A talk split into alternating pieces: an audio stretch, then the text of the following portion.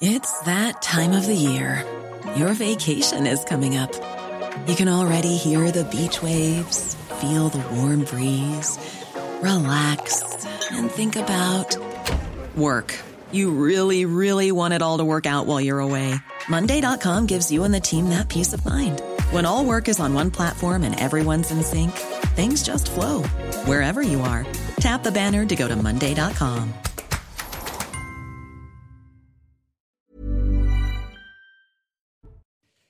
Bonsoir à tous et bonsoir à toutes. Bienvenue dans Punchline ce soir sur CNews. L'insécurité, les Français jugent durement le bilan du gouvernement actuel. 6 Français sur 10 considèrent que les questions de sécurité ne sont pas assez prises en compte par nos gouvernements. On verra encore plusieurs exemples ce soir à Villetaneuse. Une mère et sa fille agressées directement chez elle à coups de gaz lacrymo, de coups de couteau sans doute car elles avaient osé demander aux dealers au pied de leur immeuble de les laisser passer et de dégager euh, le monde à l'envers vraiment. Et puis à Nantes, la situation a pris une tournure tellement inquiétante que le ministre de l'Intérieur envoyé une compagnie spécialisée dans le maintien de l'ordre dans les quartiers sensibles, la CRS 8. Reportage euh, aux côtés de ces policiers d'élite cette nuit. Enfin, on parlera aussi de la faible mobilisation en France aujourd'hui contre la réforme des retraites. À l'appel des syndicats, le président Macron a décidé de lâcher du lest et de prendre son temps afin de concerter, de concerter, de concerter ensemble avant de lancer cette fameuse réforme. On va évoquer tous ces sujets d'actualité, bien plus encore, avec nos invités. Eric Nolot, journaliste et écrivain. Bonsoir. Bonsoir. Merci d'être avec nous. Nathan Dever, agrégé de philosophie. Bonsoir, Bonsoir à vous. Laurence. Avec Jean-Sébastien Virjou, directeur du site Atlantico. Bonsoir, Bonsoir. Jean-Sébastien. Céline Essayiste. Bonsoir à vous. Bonsoir. Vous êtes prêts pour euh, deux heures de punchline, en tout cas une heure? Eh bien moi aussi. C'est parti. on commence par la sécurité, si vous le voulez bien. On parlera du sondage dans un instant. 6 Français sur 10 qui estiment que le gouvernement ne fait pas assez pour la sécurité, c'est assez éloquent. Mais d'abord, cette, euh, cette histoire absolument hallucinante à Villetaneuse, où une mère et sa fille sont agressées directement chez elles, dans leur appartement par des individus qui ont pris la fuite, évidemment. Euh, elles sont absolument terrorisées. Elles demandent à être relogées en urgence. Euh, on ne sait pas encore qui sont les individus qui les agressaient, mais on sait qu'il y a quelques jours, quelques jours auparavant, elles avaient demandé à ceux qui squattaient les halls d'immeubles, qui les empêchaient de passer, eh bien, tout simplement d'aller ailleurs. Reportage et explication de Sybille Delettre avec Florian Paume. Les faits se sont produits dans une cité de Villetaneuse samedi soir, vers 21h. Pensons ouvrir à un livreur. Une mère de famille se retrouve nez à nez avec trois individus au visage dissimulé qui, après avoir forcé la porte de son appartement, la roue de coups. Quand j'ai ouvert la porte, j'étais aspergée de la, la vente limousine à quelqu'un qui m'a donné un coup de poing. Après, je suis tombée par terre. Quand je suis tombée par terre, et là, il a commencé à me donner des coups de couteau. Je peux vous montrer mon bras. Sa fille de 14 ans tente de la défendre et est à son tour frappée et poignardée.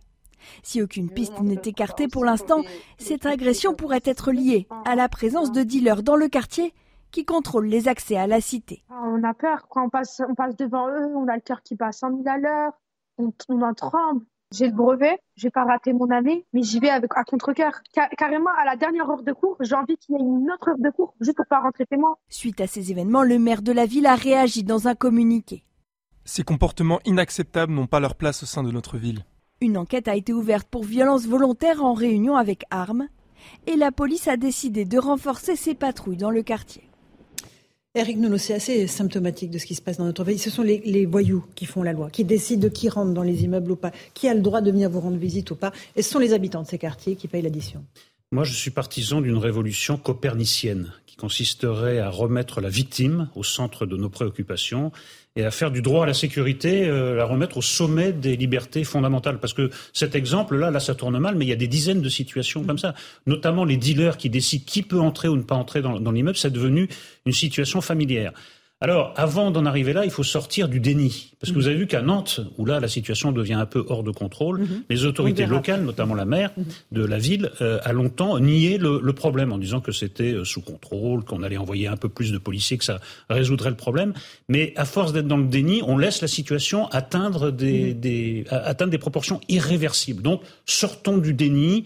Arrêtons de considérer qu'une victime, c'est juste une ligne sur une feuille de pourcentage. Vous avez vu, vous êtes victime, mais ça a reculé de 3,2% dans une autre ville, donc vous n'avez pas à vous plaindre. Arrêtons avec ces discours de déni et prenons ce problème à bras le corps. La sécurité, c'est une des libertés les plus fondamentales. C'est même la liberté, à mon sens, la plus fondamentale. Euh, Nathan Dever, sur cette situation à l'envers, où encore une fois, pour rentrer chez soi, il faut demander la permission au dealer. Pour inviter quelqu'un chez soi, il faut quasiment donner le nom Bien au sûr. dealer. En fait, cette, euh, histoire, elle illustre, à mon avis, pleinement l'état de la situation. C'est-à-dire qu'on voit bien que les dealers ce n'est pas seulement une question de drogue, de trafic économique de drogue, c'est ce que moi j'appellerais une autorité mafieuse c'est-à-dire une autorité qui tend à se substituer à ce que normalement on demande aux services publics, aux services de l'État. Et là, on voit bien que c'est le cas, c'est-à-dire des gens qui sont là pour assurer des services qui, bon, normalement, on n'a pas à trier les gens qui rentrent dans un immeuble, mais en tout cas qui sont plutôt réservés à un travail, disons, de police au sens large du terme, c'est-à-dire de, d'effectuer la, la, sécurité, de dire qui rentre, qui ne rentre pas. Et c'est les dealers qui se substituent à cela. Alors, face à cette situation, je pense que je suis assez d'accord avec votre concept de, de, révolution copernicienne.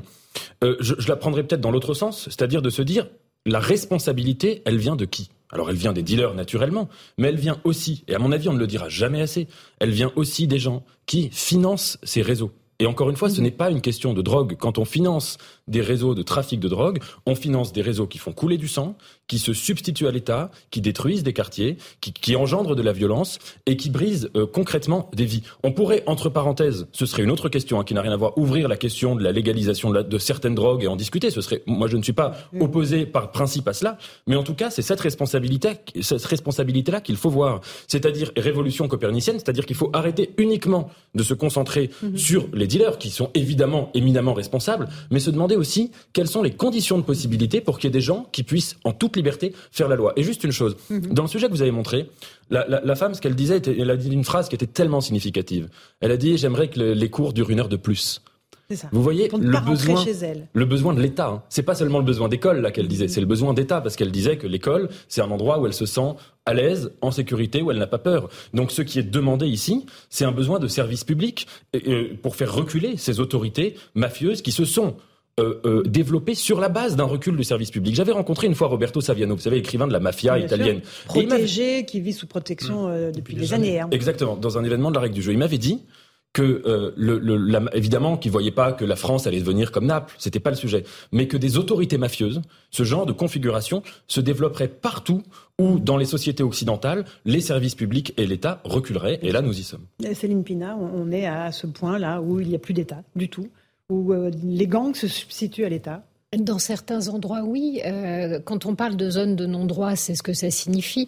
Et donc, dans ces zones de non-droit, en règle générale, effectivement, les services publics sont en recul. La question qu'on peut se poser également, c'est pourquoi, euh, parfois, moi j'entends des gens dire, mais finalement, les habitants sont dans l'omerta, ils se taisent, ils n'aident pas non plus tant que ça la police. Mais le problème, c'est que les habitants, eux, la réalité du pouvoir qu'ils subissent, c'est pas la police, mmh. c'est pas l'État, ce sont ces gens-là qui font du contrôle territorial. Et à un moment donné, quand bien même vous les détestez, vous ne les supportez pas, quand bien même c'est pesant sur votre quotidien, vous vous soumettez à l'autorité qui est la plus forte et qui a le moyen de vous pourrir la vie. Et ce qui est arrivé à, cette jeune femme et à sa mère, ça montre exactement les moyens de rétorsion dont disposent les dealers. Dans le quartier, suite à cette histoire, vous pensez que réellement beaucoup de gens, pendant euh, quelque temps, vont oser interpeller ceux qui ennuient, vont oser poser des questions à ceux qui les empêchent de passer Bien sûr que non. Donc la question, c'est un peu pareil que pour l'islamisme, c'est qu'est-ce qui est coûteux si être dealer et être violent vous donne une position de pouvoir et un pouvoir sur les autres qui est jouissif et que vous exercez au quotidien, pourquoi changer mhm. Si en revanche ça vous apporte beaucoup d'ennuis, que vous êtes expulsé, que votre famille aussi en paye le prix, peut-être qu'à ce moment-là les choses vont bouger. Et je crois, euh, malheureusement, je mm. peux comprendre les gens qui disent il est compliqué de punir euh, des parents à cause mm. des actions de leurs enfants. Mais en l'occurrence, la responsabilité des parents, c'est pas quelque chose qui est théorique, ça c'est la première chose. Et deuxièmement, si on s'attaque pas à la question des aides sociales, on s'en sortira pas, parce que les aides sociales, c'est pas un dû. Les aides sociales, c'est le produit des solidarités concrètes qui nous lient. C'est parce qu'on est citoyens ensemble, parce qu'on a créé un monde commun, parce qu'on accepte les mêmes lois et les mêmes règles, qu'on a ce partage-là. Et aujourd'hui, il faudrait peut-être que l'État aussi s'en rende compte et dise à un moment donné, la solidarité, c'est dû quand on remplit ses devoirs. Un tout petit mot, Jean-Sébastien Ferjou, avant les infos de 17 heures sur cette situation incroyable. Bah, je suis d'accord avec beaucoup de choses qui ont été dites, hein, évidemment. Je trouve ça très intéressant, comme le disait Nathan Dever. Il y a une responsabilité de l'État, c'est une évidence absolue. Il y a mm. aussi une responsabilité de chacun d'entre nous. Pour le coup, l'archevêque de Marseille l'avait dit euh, quand Emmanuel Macron s'était déplacé dans les quartiers nord, en disant les gens qui achètent de la drogue, il faut quand même qu'ils soient conscients malgré tout des, systèmes qu'ils entretiennent. Un peu, on parlait hier du rapport sénatorial sur le porno, c'est un peu la même logique. Donc on ne peut pas se laver les mains des conséquences de nos actions individuelles. Maintenant, évidemment qu'il y a une responsabilité politique qui est accablante. Euh, au-delà de ce que disait euh, Céline Pina, je pense qu'il faut réagir très vite parce qu'on est en train de passer à autre chose. Il y a évidemment la situation, il faut qu'être délinquant euh, soit porteur de plus d'inconvénients que d'être dans le droit chemin. Sauf qu'on voit aussi un nouveau nihilisme se développer et de gens qui se foutent un peu de gâcher leur propre vie. Ils se fichent de gâcher la vie des gens euh, qu'ils maltraitent, mais ils se fichent de gâcher la leur propre. Et sur l'ampleur du renoncement politique, l'ampleur du renoncement politique, moi je vois deux choses.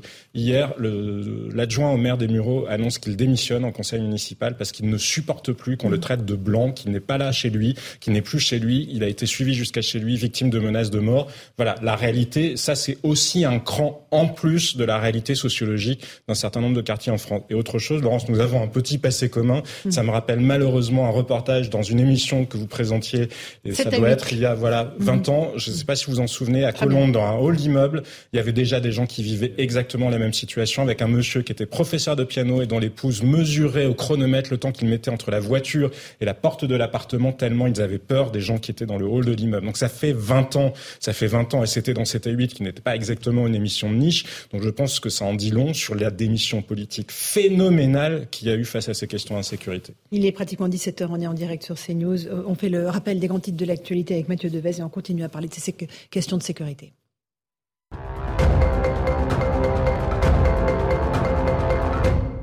La Floride, touchée par des inondations catastrophiques après le passage de l'ouragan Yann. Il a dévasté certaines villes et pourrait avoir causé la mort de deux personnes selon le gouverneur de cet État.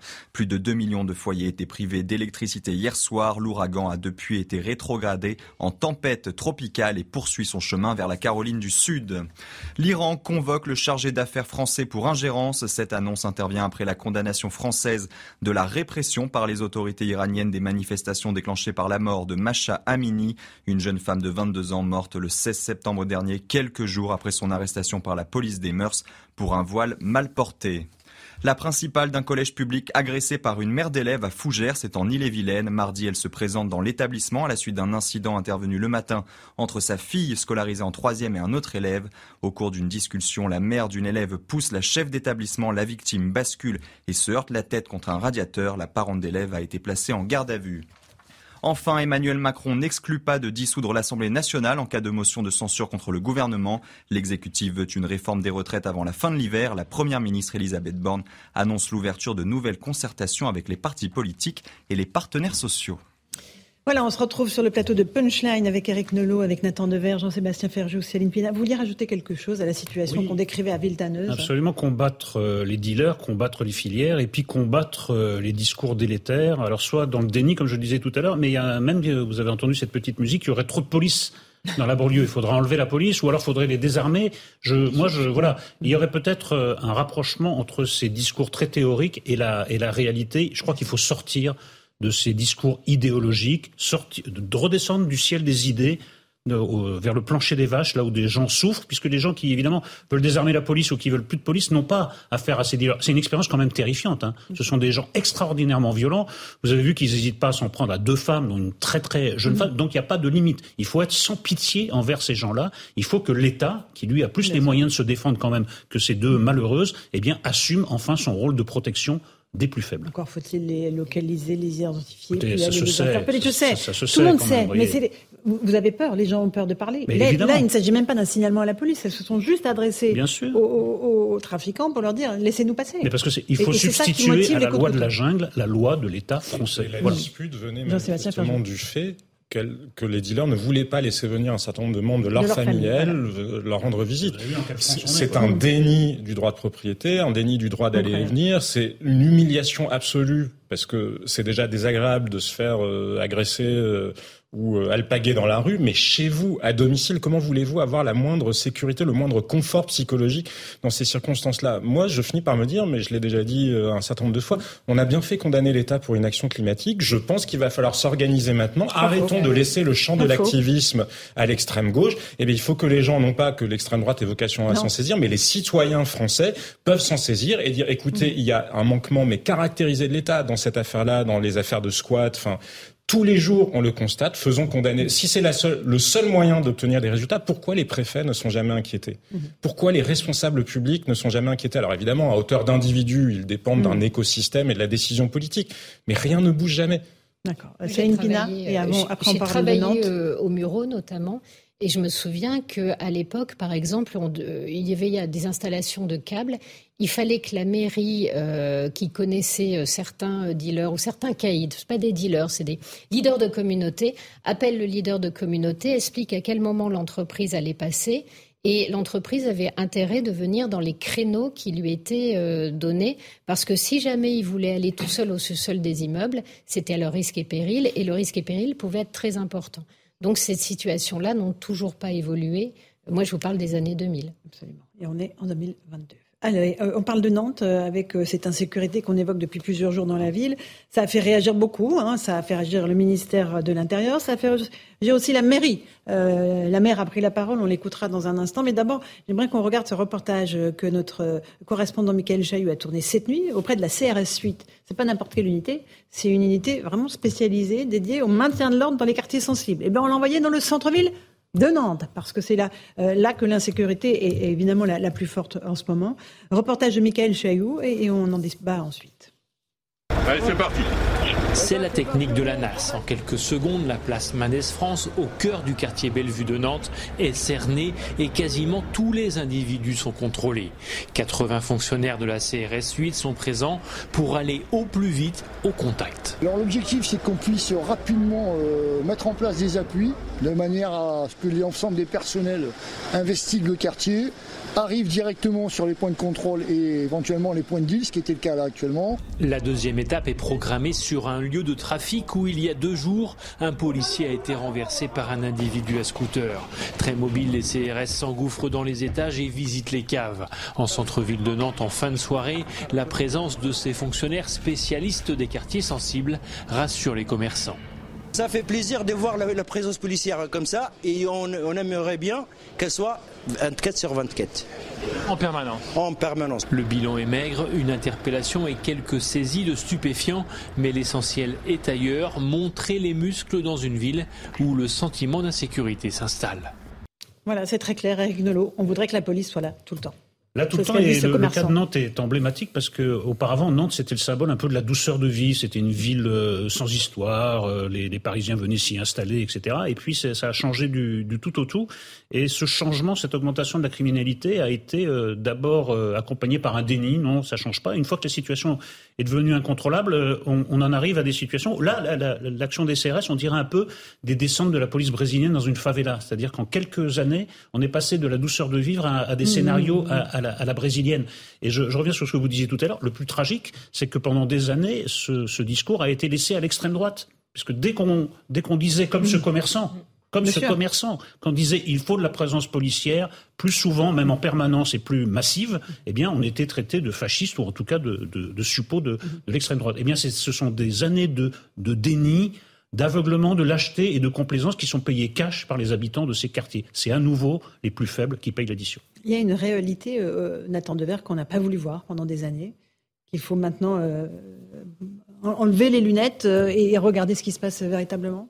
Oui, naturellement. Tout à l'heure, Eric Nolot a dit un mot très important, à mon avis, c'est le mot d'idéologie. C'est-à-dire qu'on a cru que certaines questions, et on croit encore d'ailleurs, que certaines questions seraient des questions de gauche, d'autres seraient des questions de droite. Donc parmi les questions qui seraient des questions de droite, il y aurait la question sécuritaire. Ce qui est absolument absurde. Ça veut dire que le, tous les penseurs du pacte social euh, estiment que c'est le, bien-être des citoyens, qui, qui, inclut la sécurité physique, c'est la première étape du bien-être, c'est l'origine même, ou en tout cas la, la, condition sine qua non d'une société, de n'importe quelle société.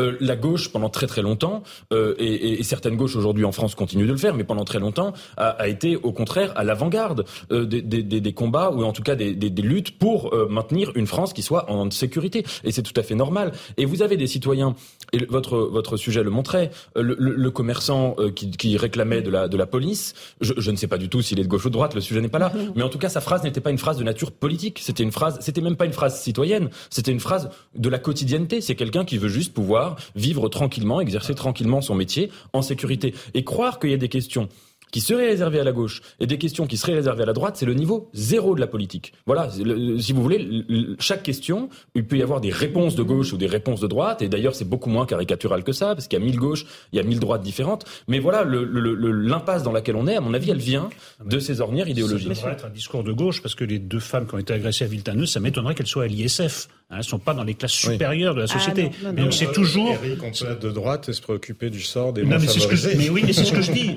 Simplement, euh, ce genre de délinquance s'abat quand même sur les plus faibles, les plus démunis d'un point de vue. Oui, ça pourrait aussi être un ceux qui vivent dans les quartiers les plus défavorisés. C'est les quartiers les plus défavorisés. Donc ça devrait être, je trouve, plus même un discours de gauche que de droite. Mais ça fait longtemps que la gauche ne tient plus ce discours. On va juste écouter la maire de Nantes, euh, Johanna Roland, et puis je vous passe la parole ensuite, parce qu'elle elle admet ok, qu'il y a un problème de sécurité, même si, dit-elle, des efforts ont été faits. On écoute la maire de Nantes. Je l'ai dit au ministre de l'Intérieur, je le redis aujourd'hui, je veux que les Nantaises et les Nantais soient assurés d'abord de la meilleure coopération possible des pouvoirs publics. Je pense que c'est important de savoir que le procureur, la maire, le préfet, chacun dans son rôle, chacun dans sa responsabilité est là pour servir les Nantais. Cette bataille, elle est difficile. Nous la menons, nous allons continuer à la mener sans relâche. C'est la raison pour laquelle nous sommes sur le terrain ce soir. Voilà, euh, il a fallu euh, une, compagnie de CRS envoyée pour euh, que les, les édiles de la ville se rendent compte de la situation, Céline Pina? C'est dramatique parce qu'on ne peut pas penser une seule seconde qu'ils ne sont pas au courant de, ce qui se passe chez eux. Mais euh, il y avait un déni qui était très très fort, en tout cas à gauche, parce que euh, ça revenait à euh, opposer la sécurité et la justice sociale. En fait, si vous aviez de l'insécurité, c'est parce que votre pays connaissait une forme d'injustice sociale. Du coup, répondre aux problèmes de sécurité justement en actionnant tout ce qui pouvait être police, justice, c'était vu comme une forme de déni. Il fallait d'abord mmh. recréer les conditions de la justice sociale et ensuite on n'aurait plus qu'à traiter de manière sécuritaire ce qui relevait de la vraie sécurité. Et, en fait, c'est cet enfermement-là qui a amené des pouvoirs publics qui se rendaient quand même bien compte de l'état de leur pays à expliquer que comme elles ne pouvaient pas euh, ramener un petit peu plus de justice sociale, autant ne pas trop bouger sur la question de la sécurité. Et c'est cet inconscient qui a vraiment euh, travaillé tous les pouvoirs et qui a même amené à un moment donné la gauche à être incapable de pouvoir parler euh, de ces questions-là sans mettre en avant le fait, et on l'a toujours aujourd'hui, c'est-à-dire que dès que vous dites il faudrait passer quand même par des sanctions fermes et il faut commencer par la sanction mm-hmm. et après rétablir la promesse, on vous oppose toujours euh, sanctions et promesses républicaines comme si assurer la sécurité était déjà une trahison ou euh, une faillite de la promesse républicaine. Et je pense que ça, c'est un vrai problème encore aujourd'hui. À déconstruire. Euh, Jean-Sébastien Ferjou. Oui, bah, tout à fait. C'est une espèce de complexe de Zorro, comme si euh, la seule raison pour devenir délinquant était la pauvreté. Mais on voit bien que c'est absurde. Bien sûr qu'il y a des gens qui volent parce qu'ils n'ont pas d'autre choix. Enfin, là, on voit bien qu'il y a bien d'autres choses. Il y a beaucoup de gens pauvres qui ne veulent pas. Non mais exactement. Déjà, non mais déjà, moi j'ai tout. Mais moi j'ai tout. Non mais pas. je Même la majorité. L'immense majorité. Je rebondis par rapport à ce que disait mm. euh, Céline Pina. Bien sûr, mais je trouve ça totalement absurde parce que c'est insultant pour les personnes qui sont dans la difficulté parce que l'immense majorité d'entre elles ne sont pas délinquantes pour autant. Donc c'est complètement euh, absurde. Et il y a une forme de déni aussi sur beaucoup de réalités. Sauf que la démocratie, justement, c'est, enfin, il faut encore être d'accord sur les faits. On peut avoir des solutions différentes, on peut avoir des, des, visions, une analyse, une appréciation différente des choses, mais on ne peut pas ne pas être d'accord sur les faits. Si on n'est pas d'accord sur les faits, en l'occurrence sur la montée de l'insécurité, il n'y a pas de débat démocratique. Pour qu'il y ait un débat démocratique, il faut. Et là, on voit des, des forces politiques qui, pendant des années, ont démenti ces propres faits-là. Je regardais, vous parliez tout à l'heure de, des riches ou des enfin des, des riches, des pauvres, de la gauche, de la droite. J'ai un vice bénin, mais j'aime bien la sociologie électorale. J'ai regardé le détail de la carte électorale en Italie, qui a voté pour la coalition de droite, principalement justement des catégories populaires ou des catégories moyennes, là où les cadres supérieurs italiens ont voté pour le centre gauche ou à gauche. La réalité, elle est là. Il faut savoir ouvrir les yeux là-dessus. Et effectivement, ça n'est plus une question de riche ou de pauvre, c'est une question de savoir dire oui, nous avons un problème. Enfin, pas, pas un seul d'ailleurs, parce que là, c'est la conjonction de plusieurs problèmes. Plusieurs problèmes. On va, je vous évoquais ce sondage 6 Français sur 10 qui considère que le gouvernement ne prend pas assez en compte les questions de sécurité. C'est un sondage CSA pour CNews. On va voir le, détail de ce sondage parce qu'effectivement, il y, a, il, y a, une décorrélation entre la gauche et la droite. Explication de Gauthier Lebret. Oui, on dit souvent que la sécurité est le talon d'Achille d'Emmanuel Macron. Eh bien, c'est ce que pense une majorité de Français dans notre sondage CSA pour CNews. 57% d'entre eux, vous le voyez, pensent eh bien que le gouvernement ne prend pas suffisamment en compte la sécurité des Français. Et ce chiffre augmente chez les femmes qui se sentent plus en insécurité que les hommes, 59% contre 55% pour les hommes. Et plus on est âgé dans notre sondage CSA pour CNews, plus on pense eh bien, que le gouvernement ne prend pas assez au sérieux les questions sécuritaires. 51% pour les moins de 35 ans contre 59% pour les 65 ans et plus. Ça varie évidemment aussi énormément en fonction du clivage politique, du clivage gauche-droite. On a déjà vu la semaine dernière dans un autre sondage sur la répartition des étrangers à la campagne eh bien, que les euh, positions sont diamétralement opposées entre les sympathisants de gauche et les sympathisants de droite. C'est aussi donc le cas sur les questions sécuritaires. À gauche, 60% pensent que le gouvernement fait suffisamment pour la sécurité. Ça monte même à 63% chez les écolos et 67% chez les socialistes. Pareil au parti euh, présidentiel, au parti Renaissance, on pense que ça va plutôt bien avec 69%. Et puis par contre, à droite, ça change du tout au tout. 67% des républicains pensent que le gouvernement ne fait pas assez pour les questions sécuritaires. 79% au Rassemblement national et ça monte même à 88% chez Reconquête, le parti d'Éric Zemmour. Merci beaucoup Gauthier. Le Bret Nathan Devers, c'est très clair. Voilà, hein, il y a encore euh, un vrai clivage politique sur ces questions sécuritaires. On s'en sort pas. On ne déconstruit pas ce clivage. Oui, tout à fait. Il y aurait peut-être un, autre indicateur. Ce serait l'indicateur sociologique. C'est-à-dire qu'en effet, euh, on n'est peut-être pas affecté par ces questions-là, selon qu'on habite euh, dans les beaux quartiers, encore que d'ailleurs, mais bon, globalement, ou dans un quartier qui serait, comme on, l'a vu tout à l'heure, euh, gangréné par une autorité qui n'est pas une autorité de l'État, qui est une autorité mafieuse, où quand on sort dans la rue, on peut se faire agresser, on peut se faire euh, euh, insulter, on peut se faire menacer, alpaguer, etc. Donc naturellement, il y a cet indicateur qui est, qui est important. Maintenant, juste pour revenir sur le, sur le débat de, de, de tout à l'heure, je pense que euh, sur le, le, rapport entre misère et délinquance ou insécurité, je pense qu'il y a deux types de délinquance. Il y a une délinquance individuelle sur laquelle les, pouvoirs publics sont assez impuissants. La délinquance, à part la réponse pénale, il n'y en a pas beaucoup d'autres. Si vous voulez, euh, celui qui va voler quelque chose dans la rue ou agresser quelqu'un, etc. Et puis il y a une délinquance structurée, organisée, notamment celle des dealers, et euh, autour de laquelle va se, c'est pas seulement la vente de drogue, c'est des agressions, c'est des menaces, etc. Et cette délinquance-là, quand même, elle recrute dans la pauvreté.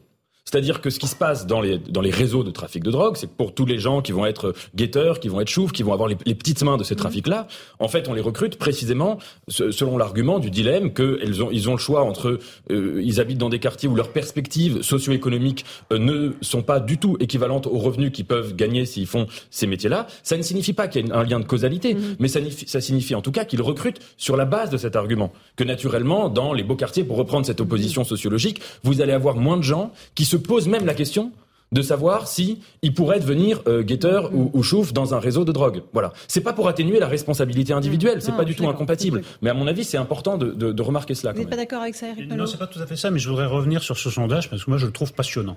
Mhm. Quels sont euh, les gens qui ont une perception négative de l'action sécuritaire du gouvernement? Eh bien, ce sont les gens qui sont le plus exposés à l'insécurité.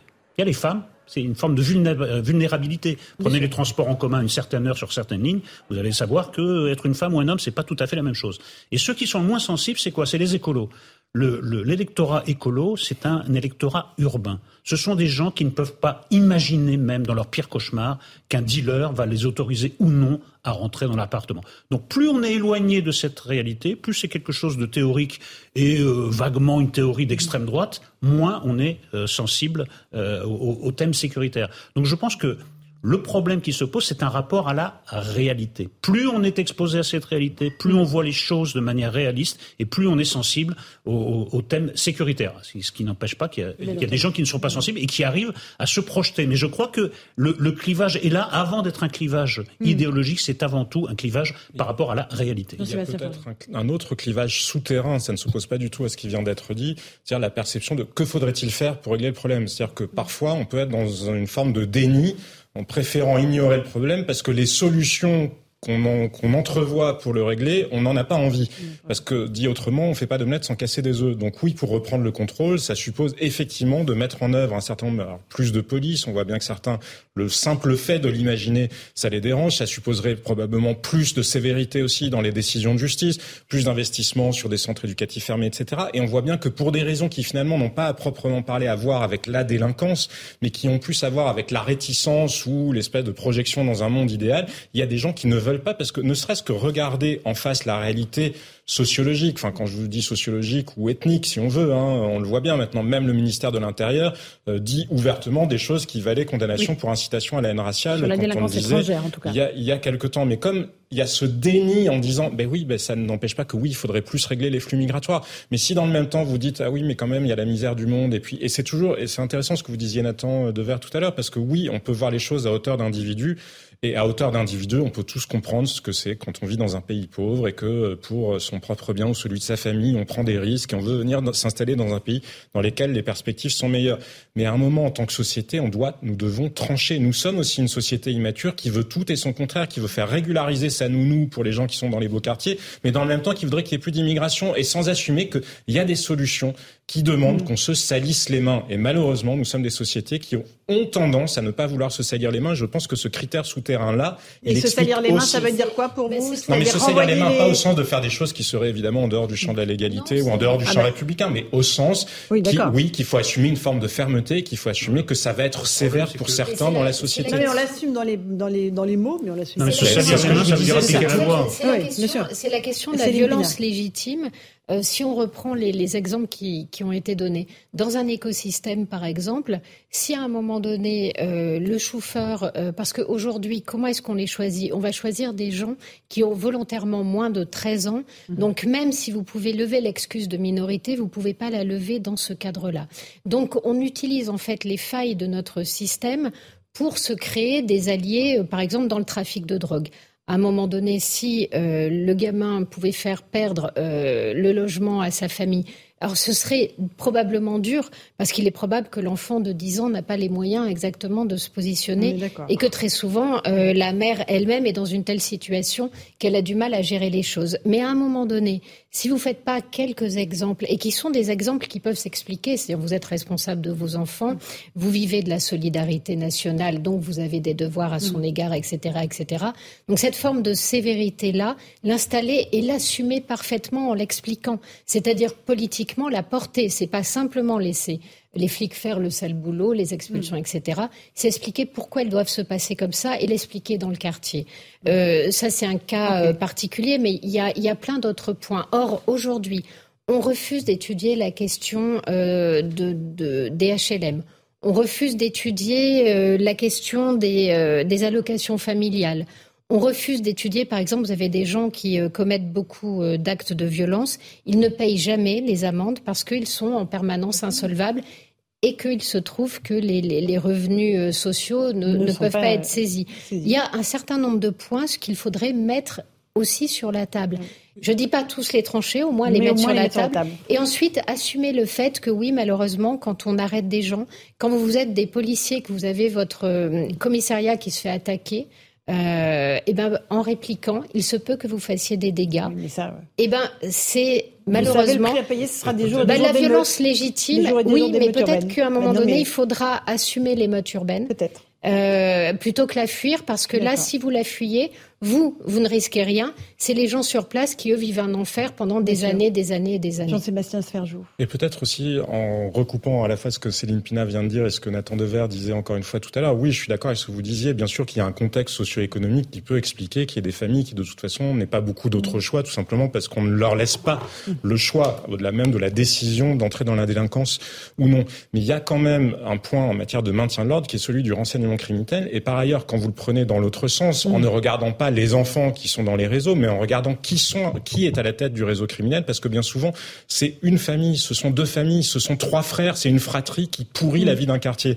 Et je me souviens avoir vu une étude américaine qui était extrêmement intéressante, où vous voyez toute la carte de New York, mais vraiment dans le détail, avec les adresses des gens qui étaient en prison. Mais c'était pas le Bronx en moyenne, il y a plus de gens en prison quand il y en a moins à Manhattan. C'était dans des immeubles, vous pouviez voir la cage d'escalier. On sous-estime totalement ce facteur-là. Il y a des gens qu'il faut extraire de leur quartier parce que ce sont comme des métastases, enfin comme euh, voilà, ce sont eux qui partent parce qu'on parce qu'il n'y a pas d'État en face. Ce sont eux qui, va, ça qui existe, vont de hein, fil en euh, aiguille. Ça existe l'éloignement des quartiers, mais c'est pas respecté. Mais ça existe en théorie. Non, non, c'est fait, mais les théorie. policiers le font, mais mais mais une fois sur dix, euh, Non, non, mais- ça marche. mais- Il faut tout mais bien reste, sûr, mais ça c'est la volonté politique. enfin, Bien sûr. Alors, ce point-là, il me paraît quand même particulièrement Ce que je voudrais rappeler, c'est que très souvent, ce qu'on appelle casser des œufs, c'est juste appliquer la loi.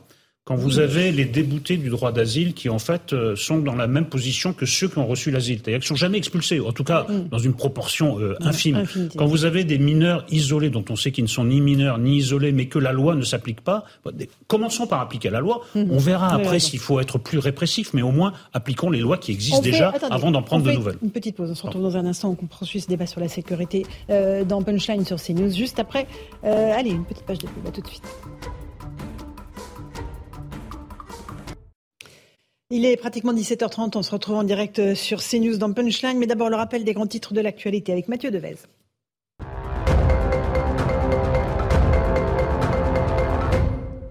La hausse des prix de l'énergie risque d'avoir des conséquences terribles pour certaines entreprises européennes.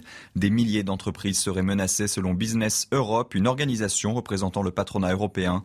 Les prix élevés du gaz et de l'électricité font peser un risque imminent de perte de production. L'organisation réclame donc davantage d'aide d'État aux entreprises en difficulté.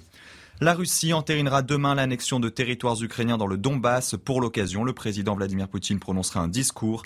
Cette annonce intervient après l'organisation de référendums d'annexion dans quatre régions d'Ukraine, des régions contrôlées en partie par Moscou. Elisabeth II est morte de vieillesse selon son certificat de décès. Il a été rendu public aujourd'hui.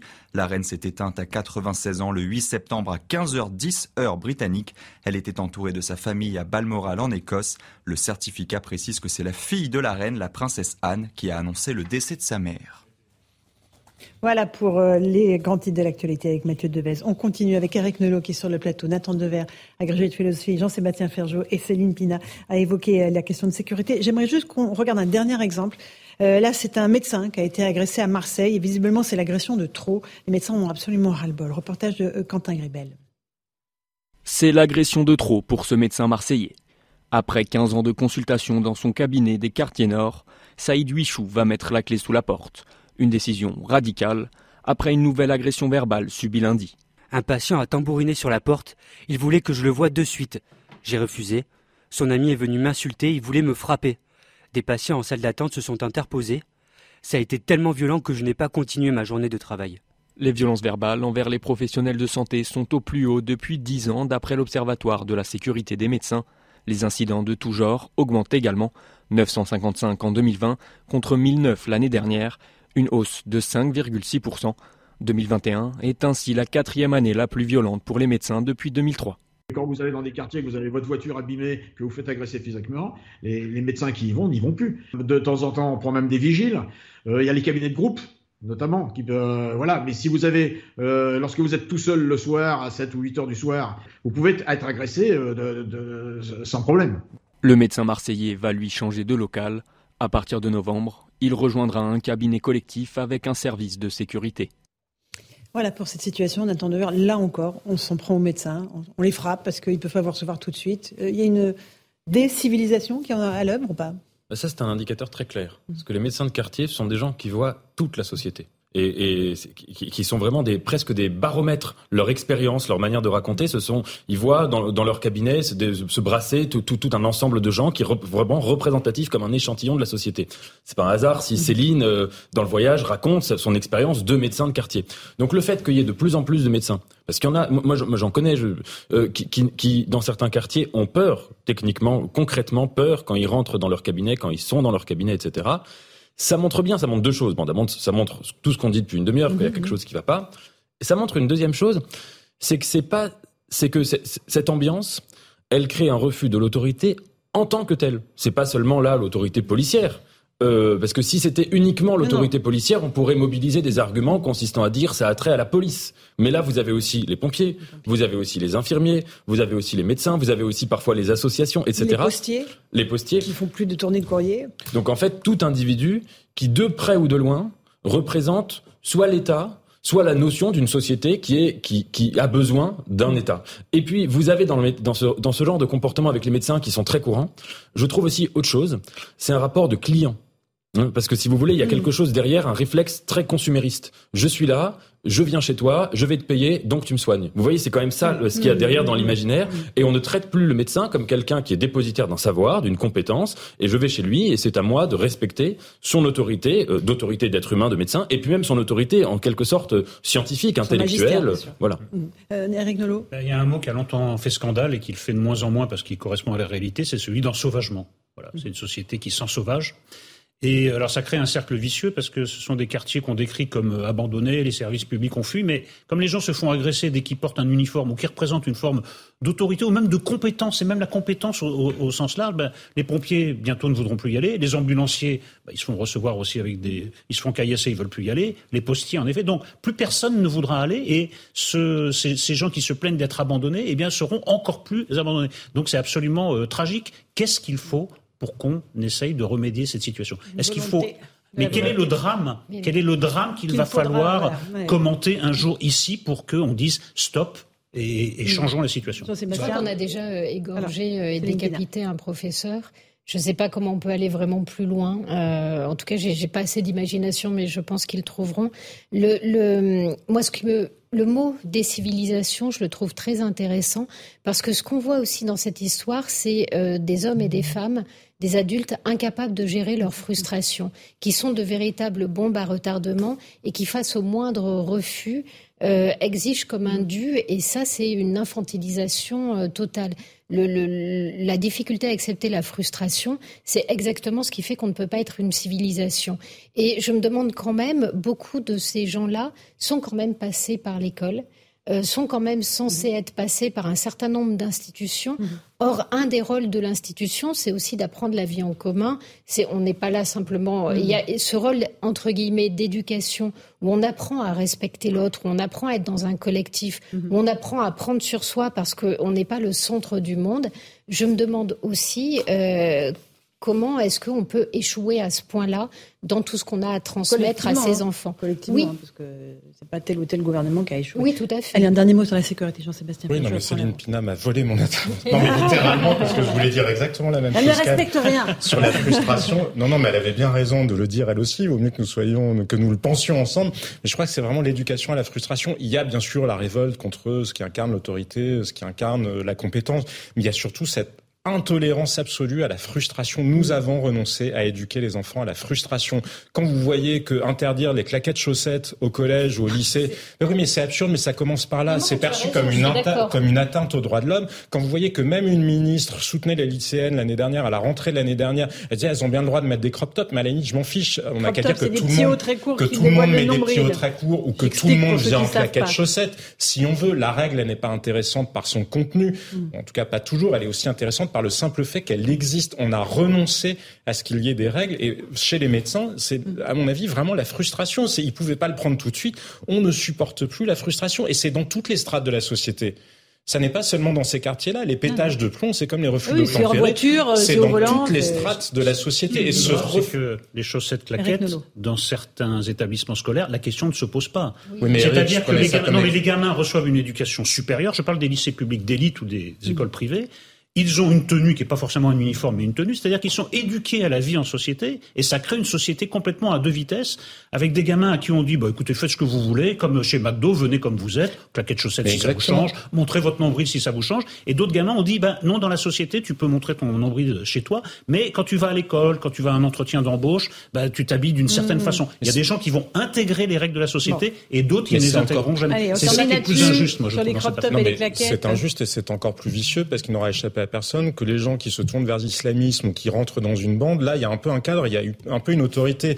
Quand mm. l'ordre règne au coup de trous dans le genou, à coup de perceuse, on n'est pas dans ah tiens les claquettes chaussettes, les interdire. c'est une atteinte aux droits de l'homme. Oui, mais ça montre bien que la demande, elle existe aussi justement et peut-être en premier lieu, mais ça complète ce que mm. vient de dire Eric Nolot, parce que oui, il y a des familles où de toute façon le capital culturel et social, l'éducation à la frustration, elle va toujours être faite. Mais chez ceux justement où elle n'est plus véritablement faite, ils vont naturellement se tourner vers des cadres encore beaucoup plus stricts que ceux que leur propose la société française.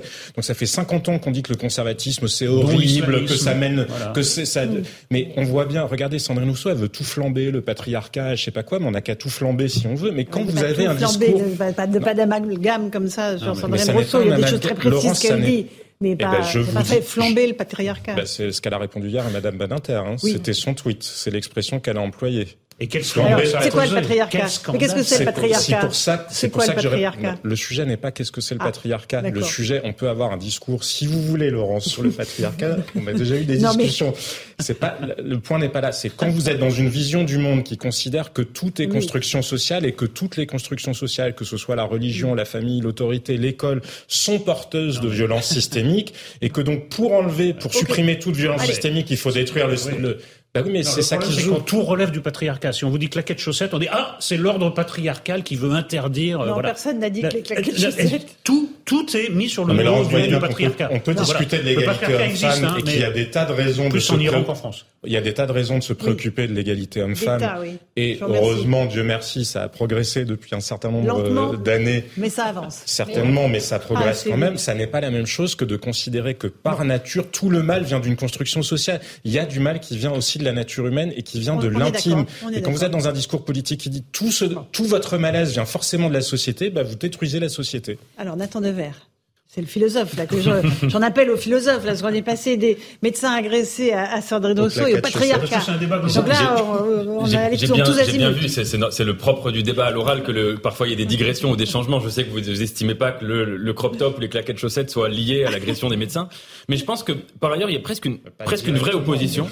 C'est que paradoxalement, on vit dans une société où il y a quand même énormément de règles énormément de normes. On l'a vu, quoi qu'on pense de la crise sanitaire, on l'a vu pendant la crise sanitaire, on voit qu'on a un État qui est capable de générer euh, énormément, mais beaucoup trop de normes, et des normes parfois qui sont illégitimes, qui sont absurdes. Tout le travail de Gaspard Koenig là-dessus est extrêmement intéressant pour vouloir simplifier la vie. On a tous dans, dans nos vies, à chacun, des, des, et à chacune, des, des, normes qui peuvent nous vraiment qui, nous, qui nous mm. pèsent, qui sont absurdes et qui, et qui, et qui, qui, nous, qui, nous, qui, nous, qui nous exaspèrent. Et, et si vous voulez, c'est d'ailleurs c'est très intéressant sur cette question du crop top. Moi, j'avais noté quelque chose que j'avais trouvé euh, paradoxal. Quand Emmanuel Macron avait un moment dit qu'à l'école, on ne pouvait pas venir, euh, vous vous souvenez, il avait parlé de cela, il avait dit que c'était pas bien de montrer son nombril à l'école.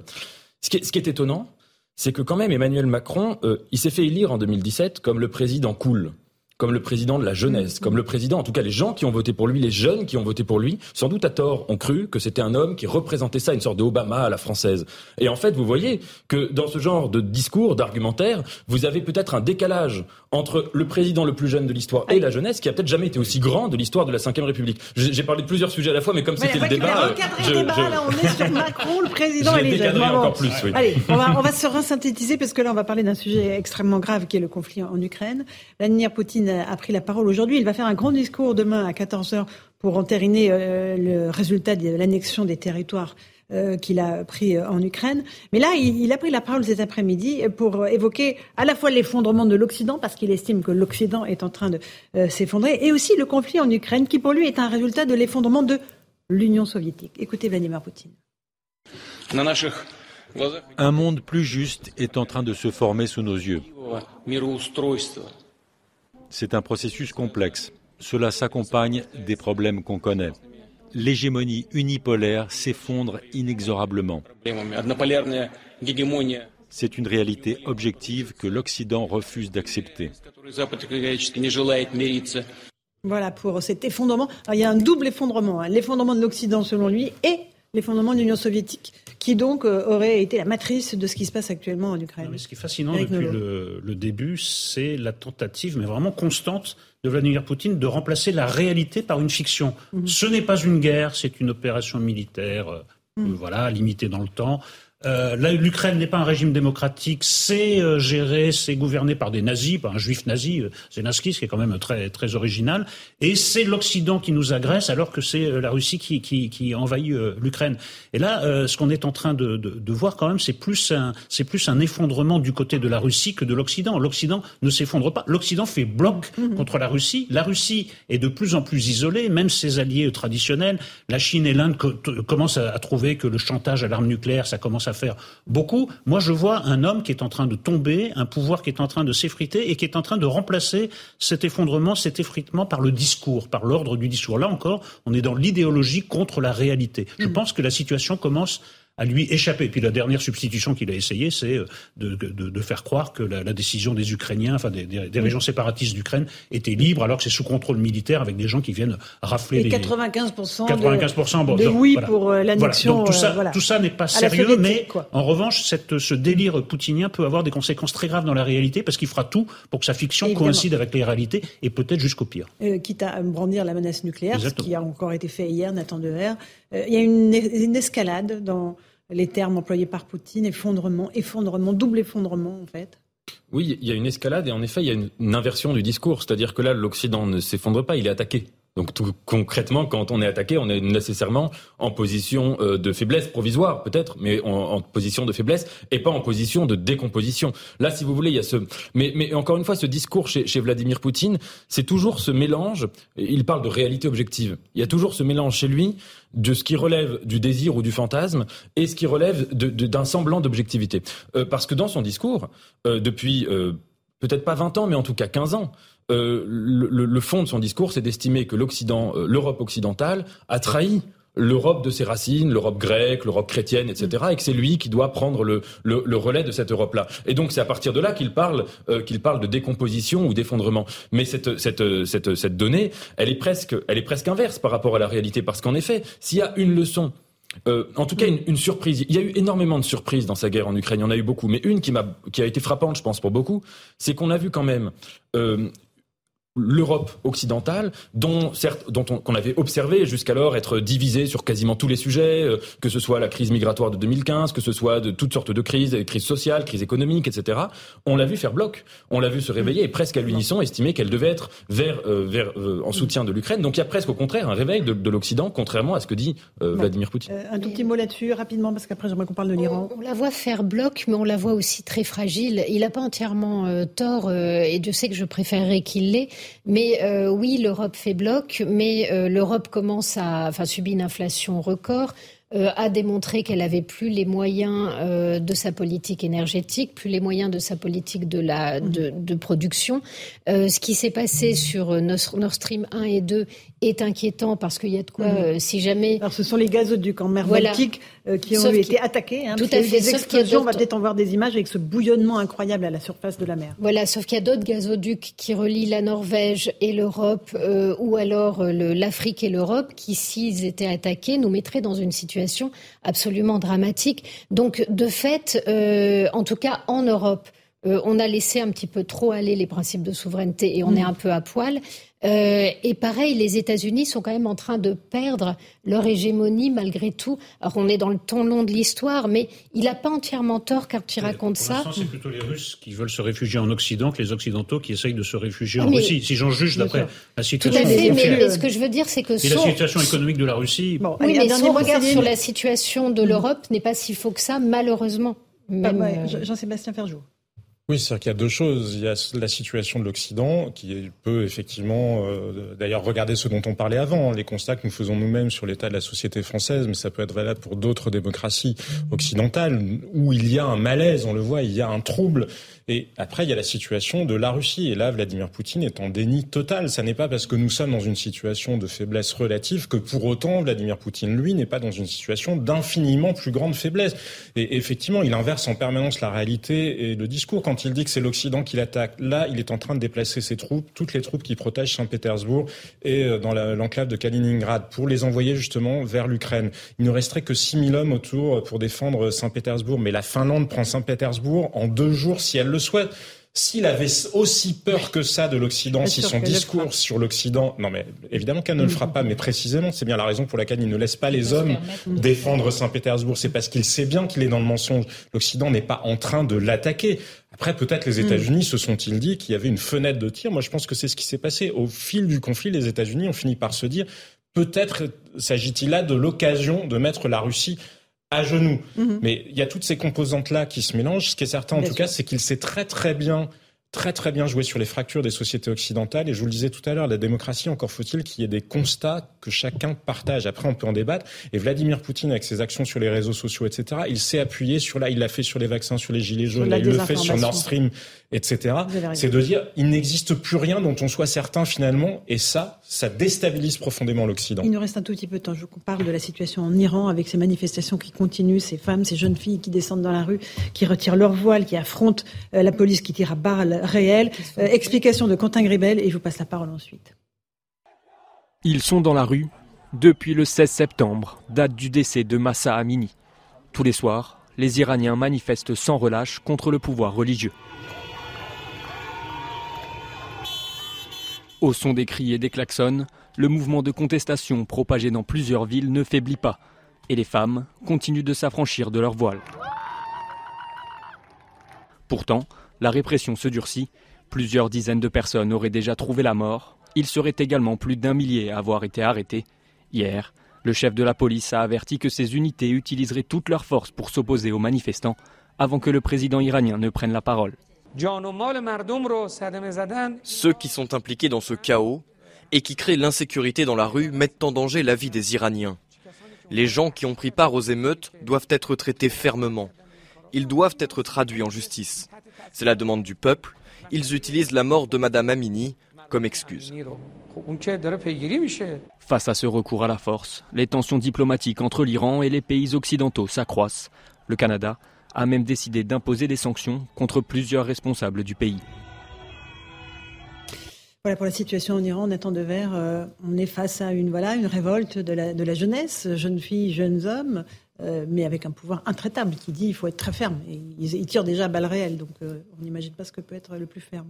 Écoutez, je pense que ces images, en quelque sorte, elles se passent de commentaires. C'est le spectacle, c'est la vision pure de la liberté. Vous voyez des gens qui sont prêts physiquement, corporellement, à mourir pour défendre l'idée qu'ils se font de la démocratie, de leurs droits, etc.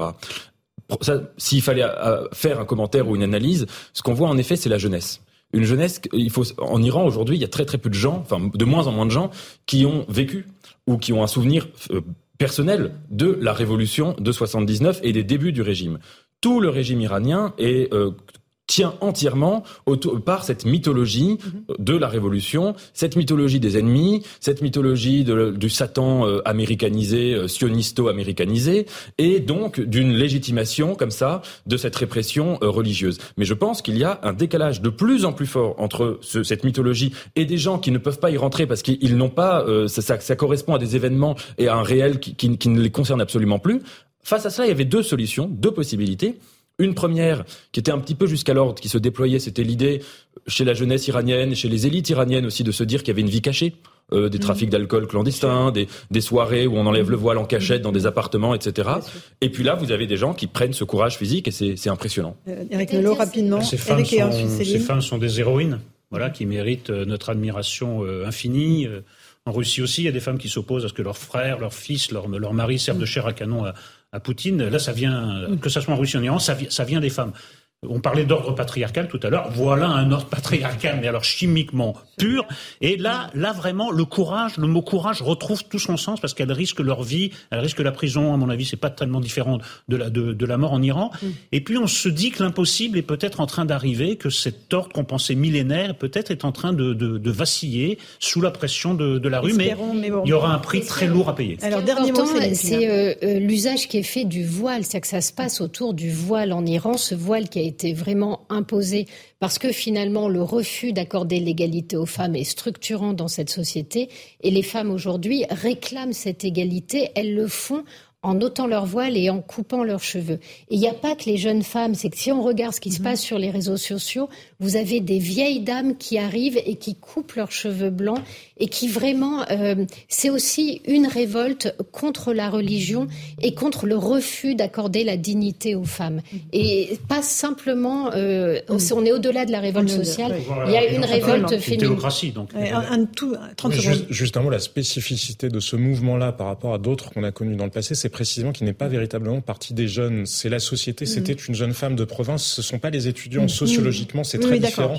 Et c'est peut-être ce qui peut faire la différence parce que c'est aussi dans les provinces, c'est aussi dans les villages reculés et c'est même chez certains milieux religieux qu'il y a une insatisfaction majeure face au régime. Merci à tous les quatre. On fait une petite pause. On se retrouve dans un instant dans Punchline sur CNews et sur Europe 1 pour continuer à débattre de l'actualité. À tout de suite.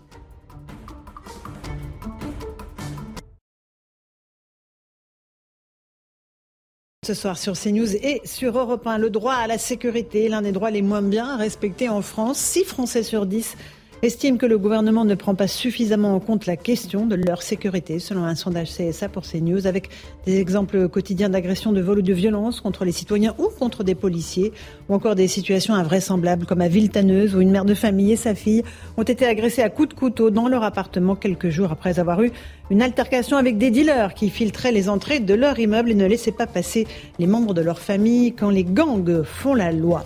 On reviendra aussi au cours de cette édition euh, sur l'affaire Adama Traoré, mort en 2016 après son interpellation par des forces de l'ordre.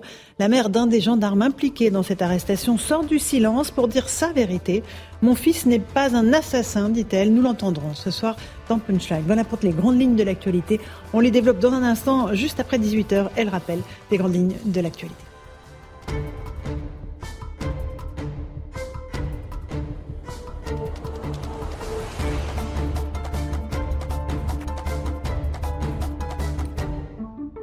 Il est pile 18h. Bienvenue si vous nous rejoignez à l'instant sur Europe 1 et sur CNews. La Russie entérinera demain l'annexion de territoires ukrainiens dans le Donbass. Cette annonce intervient après l'organisation de référendums d'annexion, vous le savez, dans quatre régions d'Ukraine. Des régions contrôlées en partie par Moscou. Pour l'occasion, le président Vladimir Poutine prononcera un discours. En attendant, il s'est exprimé aujourd'hui et n'a pas manqué, bien sûr, de critiquer l'Occident. On l'écoute. Un monde plus juste est en train de se former sous nos yeux. C'est un processus complexe. Cela s'accompagne des problèmes qu'on connaît. L'hégémonie unipolaire s'effondre inexorablement. C'est une réalité objective que l'Occident refuse d'accepter. Et puis la Finlande ferme à son tour ses frontières aux Russes munis de visas de tourisme européen. Elle invoque les référendums dans l'est de l'Ukraine et la situation des gazoducs Nord Stream où des fuites, quatre fuites ont été détectées. Le pays s'aligne ainsi sur la décision prise début septembre par la Pologne et les trois pays baltes, une situation dénoncée par les Russes qui tentent toujours de traverser la frontière. Écoutez-les. Je viens de passer la frontière. Je ne sais pas comment les autres vont passer. C'est triste, c'est triste. C'est une honte que les Finlandais ne nous laissent plus entrer. Qu'est-ce qu'on peut faire? Je suis désolé pour les autres. Ils sont déjà comme en prison là-bas. Maintenant, c'est encore pire. Nous étions déjà derrière le rideau de fer. Maintenant, le rideau sera encore plus épais.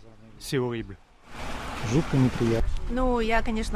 Bien sûr, je suis contre la fermeture des frontières parce que la Finlande est le pays d'Europe le plus proche pour nous. Maintenant, beaucoup de gens qui sont sains d'esprit n'auront pas la possibilité de fuir ce chaos. Au lendemain d'une nouvelle fusillade à Nantes dans le quartier des Dervalières, la maire de la ville a demandé la création de nouveaux postes de fonctionnaires de police et de justice. Hier, un jeune de 17 ans a été gravement blessé par balle. Johanna Roland, la maire de Nantes, a tenu à rassurer les habitants. Je l'ai dit au ministre de l'Intérieur, je le redis aujourd'hui, je veux que les Nantaises et les Nantais soient assurés d'abord de la meilleure coopération possible des pouvoirs publics. Je pense que c'est important de savoir que le procureur, la maire, le préfet, chacun dans son rôle, chacun dans sa responsabilité est là pour servir les Nantais. Cette bataille, elle est difficile. Nous la menons, nous allons continuer à la mener sans relâche. C'est la raison pour laquelle nous sommes sur le terrain ce soir. Emmanuel Macron n'exclut pas de dissoudre l'Assemblée nationale en cas de motion de censure contre le gouvernement. L'exécutif veut une réforme des retraites avant la fin de l'hiver. La première ministre Elisabeth Borne annonce donc l'ouverture de nouvelles concertations avec les partis politiques et les partenaires sociaux. Il y avait des manifestations aujourd'hui dans toute la France contre cette réforme de retraite, avec beaucoup de personnalités politiques présentes dans le cortège. Écoutons le président de la commission des finances, Éric Coquerel. C'est d'autant plus important avec euh, la confirmation qu'on vient d'avoir sur euh, l'idée d'Emmanuel Macron de passer rapidement le projet de réforme sur les retraites. Euh, donc il faut se mobiliser sur le pouvoir d'achat, ça c'est une évidence, mais il faut commencer à se mobiliser fortement pour faire en sorte que ça soit un échec. Et si j'ai bien compris, faire en sorte que ça soit une motion de censure et qu'il s'en aille. Donc, pas que lui s'en aille, mais cette majorité. Donc voilà, c'est la première mobilisation d'importance. Il y aura notre marche du 16 octobre. Et puis on va faire le job à l'Assemblée. Enfin, la Floride touchée par des inondations catastrophiques après le passage de l'ouragan Yann. Il a dévasté des villes, a causé la mort de deux personnes. Selon le gouverneur de l'État, deux millions de foyers euh, sont privés d'électricité. L'ouragan a depuis été rétrogradé en tempête tropicale. Il poursuit son chemin vers la Caroline du Nord. Voilà pour les grandes lignes de l'actualité. On débat ce soir de tous euh, les thèmes du jour avec Eric Nolot, euh, qui est journaliste et écrivain. Bonsoir Eric Nolot. Nathan Dever, agrégé de philosophie. Bonsoir Nathan. Nous sommes avec Jean-Sébastien Ferjou du site Atlantico. Bonsoir Jean-Sébastien. Et Eugénie Bastien journaliste au Figaro. Bonsoir. Bonsoir. On, a beaucoup de choses assez lourdes dans l'actualité, mais j'aimerais commencer par une bonne nouvelle. Ce n'est pas si souvent que cela. Les naissances repartent à la hausse en France avec, après des années de baisse, six années de baisse exactement. Cela veut dire peut-être que les Français ne sont pas si pessimistes que cela. En tout cas, une chose est sûre, les conceptions se sont accélérées à la faveur, bien, vous savez, des confinements, tout simplement, liés au Covid. Explication avec Yasmina Katou, spécialiste santé d'Europe 1, et je vous passe la parole ensuite. Oui, Laurence, la France a connu une explosion des naissances, surtout neuf mois après le confinement de novembre 2020. Plus de 742 000 bébés sont nés en 2021. Alors tous les confinements n'ont pas eu le même effet.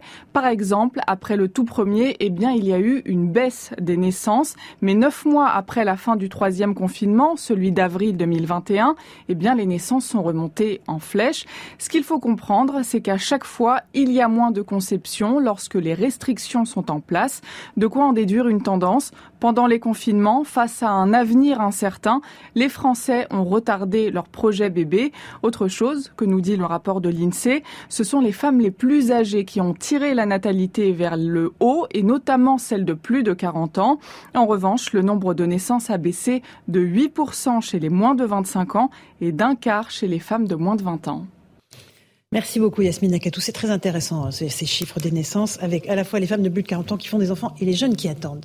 Alors, il y a d'un côté, euh, il y a cette inquiétude qui pèse sur notre jeunesse, qui est face à une crise à l'époque sanitaire, euh, aujourd'hui crise énergétique, crise environnementale. Eric Nolot, qu'est-ce qu'on peut en, conclure? Bah, Que la fracture générationnelle concerne tous les sujets. Mhm. Sur tous les sujets qu'on aborde, il y a maintenant un découplage entre les, les, générations. Je pense que ça a toujours existé, mais à ce point-là, ça devient euh, spectaculaire. Euh, si je comprends bien, c'est plutôt un effet de rattrapage que, mhm. plutôt qu'une tendance longue, mais en tout cas, c'est le retour d'une exception française plutôt, euh, plutôt bénéfique, puisqu'on mhm. se distinguait parmi tous les pays euh, occidentaux avec ce taux mhm. de, natalité. On pensait être rentré dans le, dans le rang. Donc il y a moyen de se réjouir, mais vraiment, les, les, les, les, jeunes femmes et les, jeunes couples ont l'air d'être de plus en plus pessimistes sur leur avenir et n'ont pas envie de, de, jeter leurs enfants dans ce monde de, plus en plus incertain. C'est sur l'avenir de la planète, Eugénie Bastier aussi Oui, moi j'attends de voir si cette hausse se confirme vraiment me semble que pour le moment, elle est assez légère. Il me semble plutôt que c'est une, c'est un rattrapage en fait d'une baisse précédente. Euh, ce qui est vrai, c'est que la France, en effet, est en, passe de perdre son statut d'exception euh, en tant que pays européen euh, parce qu'elle avait des très bons chiffres de la natalité, mais François Hollande en 2012 a cassé complètement ça, en, notamment en supprimant l'universalité des allocations familiales et en finalement cassant ce modèle français, en réservant les, les, allocations familiales finalement aux couples les plus modestes, mais du coup en cassant cette universalité. Et je pense qu'il faut aujourd'hui mettre en place une politique beaucoup plus nataliste, beaucoup plus en faveur des familles pour euh, pousser justement à, la démographie. Parce et que le renouvellement des générations. Et le renouvellement des générations, parce que c'est essentiel euh, dans le destin de la nation. Euh, Jean-Sébastien Ferjou. On fait des bébés, mais pas assez? Oui, alors déjà, me semble-t-il, le troisième confinement, c'était essentiellement un couvre-feu. Oui, oui, peut-être plus le couvre-feu. Oui, mais c'est pas inintéressant sur le premier confinement. Le premier confinement, passer toute la journée ensemble. Ah non, on ne veut plus de confinement. N'avait pas l'air d'être bénéfique pour les naissances. En revanche, ne plus, ne plus sortir de chez soi euh, le soir, euh, les plus qui finalement tombent un peu sous le sens. Mais oui, je crois que c'est essentiellement un effet de rattrapage, comme le disait Eugénie Bastier, mm. et peut-être plus qu'il y a certainement une fracture des générations, mais on le voit bien, il y a une évolution dans le temps et euh, des jeunes femmes occidentales qui préfèrent d'abord assurer euh, leur carrière. Et ça renvoie à la politique nataliste, mmh. ben exactement, leur carrière, leur mmh. salaire, enfin, et ça renvoie à la politique nataliste et à ce qu'on peut faire pour aider les familles dans ce pays et aider les femmes, puisque une des spécificités qui se cache derrière la natalité française, c'est que justement en France, malgré tout, même si c'est difficile à entendre pour les gens qui n'en bénéficient pas, il y a pas mal de crèches, etc. C'est absolument pas le cas en Allemagne, par exemple. Après, la natalité française, elle n'est pas excellente. Simplement que celle des pays qui nous entourent est absolument calamiteuse. Le seuil de renouvellement des générations, c'est 2,1 enfants euh, par femme. Nous, on doit être légèrement en dessous. En dessous. Euh, mais il y a des pays comme la Hongrie ou l'Italie, ou même l'Irlande, qui sont tombés à des 1,2, 1,3. C'est un véritable vertige civilisationnel qui s'est saisi de l'Europe. Et il y a à la fois des mesures effectivement précises, mais en Hongrie, pour le coup, il y a une politique nataliste extrêmement volontaire et pas de natalité. Euh, Nathan Devers, sur cette natalité. Bah écoutez, j'espère que les gens qui nous ont euh, confinés ou qui ont fait des couvre-feux vont pas utiliser cet argument pour, euh, pour recommencer, parce que là, euh, ça va, on a, on a vraiment eu notre, notre dose. et plus, plus sérieusement, ce qui est très intéressant, c'est cette question de l'âge mm-hmm. de montrer que c'était plutôt des, des, des femmes âgées et, et, et, pas, et pas jeunes. Parce que je cite de mémoire cette étude, hein, mais en 2021, la, les, les, jeunes, donc je crois que c'était les 18-25 ans, mm -hmm. vous en avez 40%, 40% qui n'ont pas eu une seule relation sexuelle de l'année 2021. Donc, si vous voulez, je pense qu'il faudrait absolument pas croire que euh, les mesures sanitaires ont eu pour effet de rapprocher physiquement les gens. Je mmh. pense que ça a été vraiment l'inverse. Bon, d'abord parce beaucoup. que les gens étaient enfermés chez eux, mmh. mais je veux dire même, il y avait même eu des études sur le premier confinement mmh. où des couples qui étaient confinés enfermés chez eux à deux, même sans enfants, etc., que pendant tout le premier confinement, qui a quand même duré deux mois, ils n'ont pas eu une seule, un seul rapport euh, charnel entre eux. C'est très significatif. Et je pense qu'au contraire, ça a été plutôt le signe d'une diminution du désir. Vous savez, tout le motif des années 90, c'est le motif welbeckien de la misère sexuelle, c'est-à-dire des gens qui ont beaucoup de désir, mais qui parviennent pas à l'assouvir. Je pense qu'on a dépassé ce motif-là, et qu'on est arrivé dans une époque où, en tout cas en France, hein, le désir lui-même diminue. Et que c'est autre chose. Et, et, la montée de l'addiction à la pornographie, on est responsable. Effectivement, les, chi les, chiffres que cite Nathan Devers sont très intéressants. Les jeunes, les jeunes générations, et pas seulement en France, dans le monde occidental de manière générale, n'ont jamais eu aussi peu, en tout cas euh, sur l'histoire contemporaine récente, jamais eu aussi peu de relations sexuelles, alors que nous vivons dans une société qui est ultra sexualisée, avec des images qui renvoient au sexe en permanence. Et, choquantes, et précisément, ça en dit long sur le désir et sur la manière dont on l'a peut-être déconstruit. Peut-être ont-ils aussi peur de l'avenir, tout simplement. Oui, j'ajoute voilà, un climat très anxiogène, porté d'ailleurs par une certaine écologie qui euh, culpabilise mmh. le désir d'enfant et la procréation, euh, puisque ce n'est plus d'ailleurs le péché... Le péché catholique de, de, faire des enfants en mariage, maintenant c'est de faire des enfants pour polluer. Euh, et donc en fait, on considère qu'avoir des enfants, c'est participer, avoir un bilan carbone. Et je, je trouve ça absolument atroce de, euh, de peser euh, une vie humaine et tout ce qu'elle a de vertigineux en, en, en simple bilan carbone qu'elle va émettre le long de sa vie. Je trouve ça absolument monstrueux et c'est une écologie absolument technocratique qui résume l'homme à une addition d'émissions carbone. Et je trouve ça mon, euh, monstrueux. Pas et discours je trouve... dominant, Dieu merci. Oui, mais c'est pas le discours dominant. Mais si j'ai une partie de la jeunesse, c'est un discours qui a beaucoup d'impact. Et j'entends moi de plus en plus de jeunes qui disent on ne veut plus faire d'enfants parce que ça pollue la planète et que finalement et tout dans des mots. L'éco-anxiété, peut-être au-delà de effectivement ce discours qui est assez marginal. Planète mais, pour mais nos il y a l'éco-anxiété, le simple fait d'avoir de la peine à se projeter dans l'avenir. En tant que critique Eric. littéraire, je dois dire que le succès des non. romans de Michel Houellebecq ne doit pas aider, puisqu'évidemment la manière dont est présentée la sexualité dans les, dans, de, de, sous le jour de la misère la plus totale, surtout la sexualité masculine, et je pense que c'est romans anéantir effectivement. Anéantir, oui, et, euh, il a anéanti peut-être une partie de notre natalité euh, un aussi. programme en, en tout cas, si vous voulez faire des enfants, ne lisez pas Houellebecq. Attendez d'avoir trois enfants. On, on lance pas le débat sur Houellebecq. On fait une toute petite pause. Nathan, allez, je, vous donne un dernier mot. À mon avis, pas seulement cette anxiété, c'est la question économique. C'est-à-dire qu'aujourd'hui, il y a le blocage de l'immobilier en France, qui fait que c'est la grande différence par rapport à il y a 40 ans, où les gens qui vont faire des enfants, la première question qui se pose, c'est mais on peut pas le loger. Donc ils font moins d'enfants, c'est tout à fait logique. On n'a pas les moyens de Dans les grandes villes en général. Plus de 10 000 euros du mètre carré. Petite pause, on se retrouve dans un instant. On parlera de sécurité, de ce qui s'est passé à Villetaneuse avec les dealers qui font la loi, qui décident de qui rentre chez vous ou pas pour venir vous rendre visite. À tout de suite dans Punchline sur CNews et sur Europe 1. 18h16, on est en direct sur CNews et sur Europe 1. Bienvenue si vous nous rejoignez à l'instant pour Punchline. On va parler de sécurité et du calvaire que vivent les habitants de certains quartiers mis en coupe réglée par les voyous et les trafiquants de drogue. Une mère et sa fille ont été rouées de coups et même attaquées à coups de couteau dans leur domicile euh, le 24 septembre dernier. Elles avaient osé demander euh, aux délinquants de dégager, de les laisser tranquilles, de laisser rentrer euh, les gens dans l'immeuble. Résultat, elles sont aujourd'hui terrorisées et elles demandent à être relogées d'urgence. Explication de Sybille Delettre et Florian Paume. Les faits se sont produits dans une cité de Villetaneuse samedi soir, vers 21h.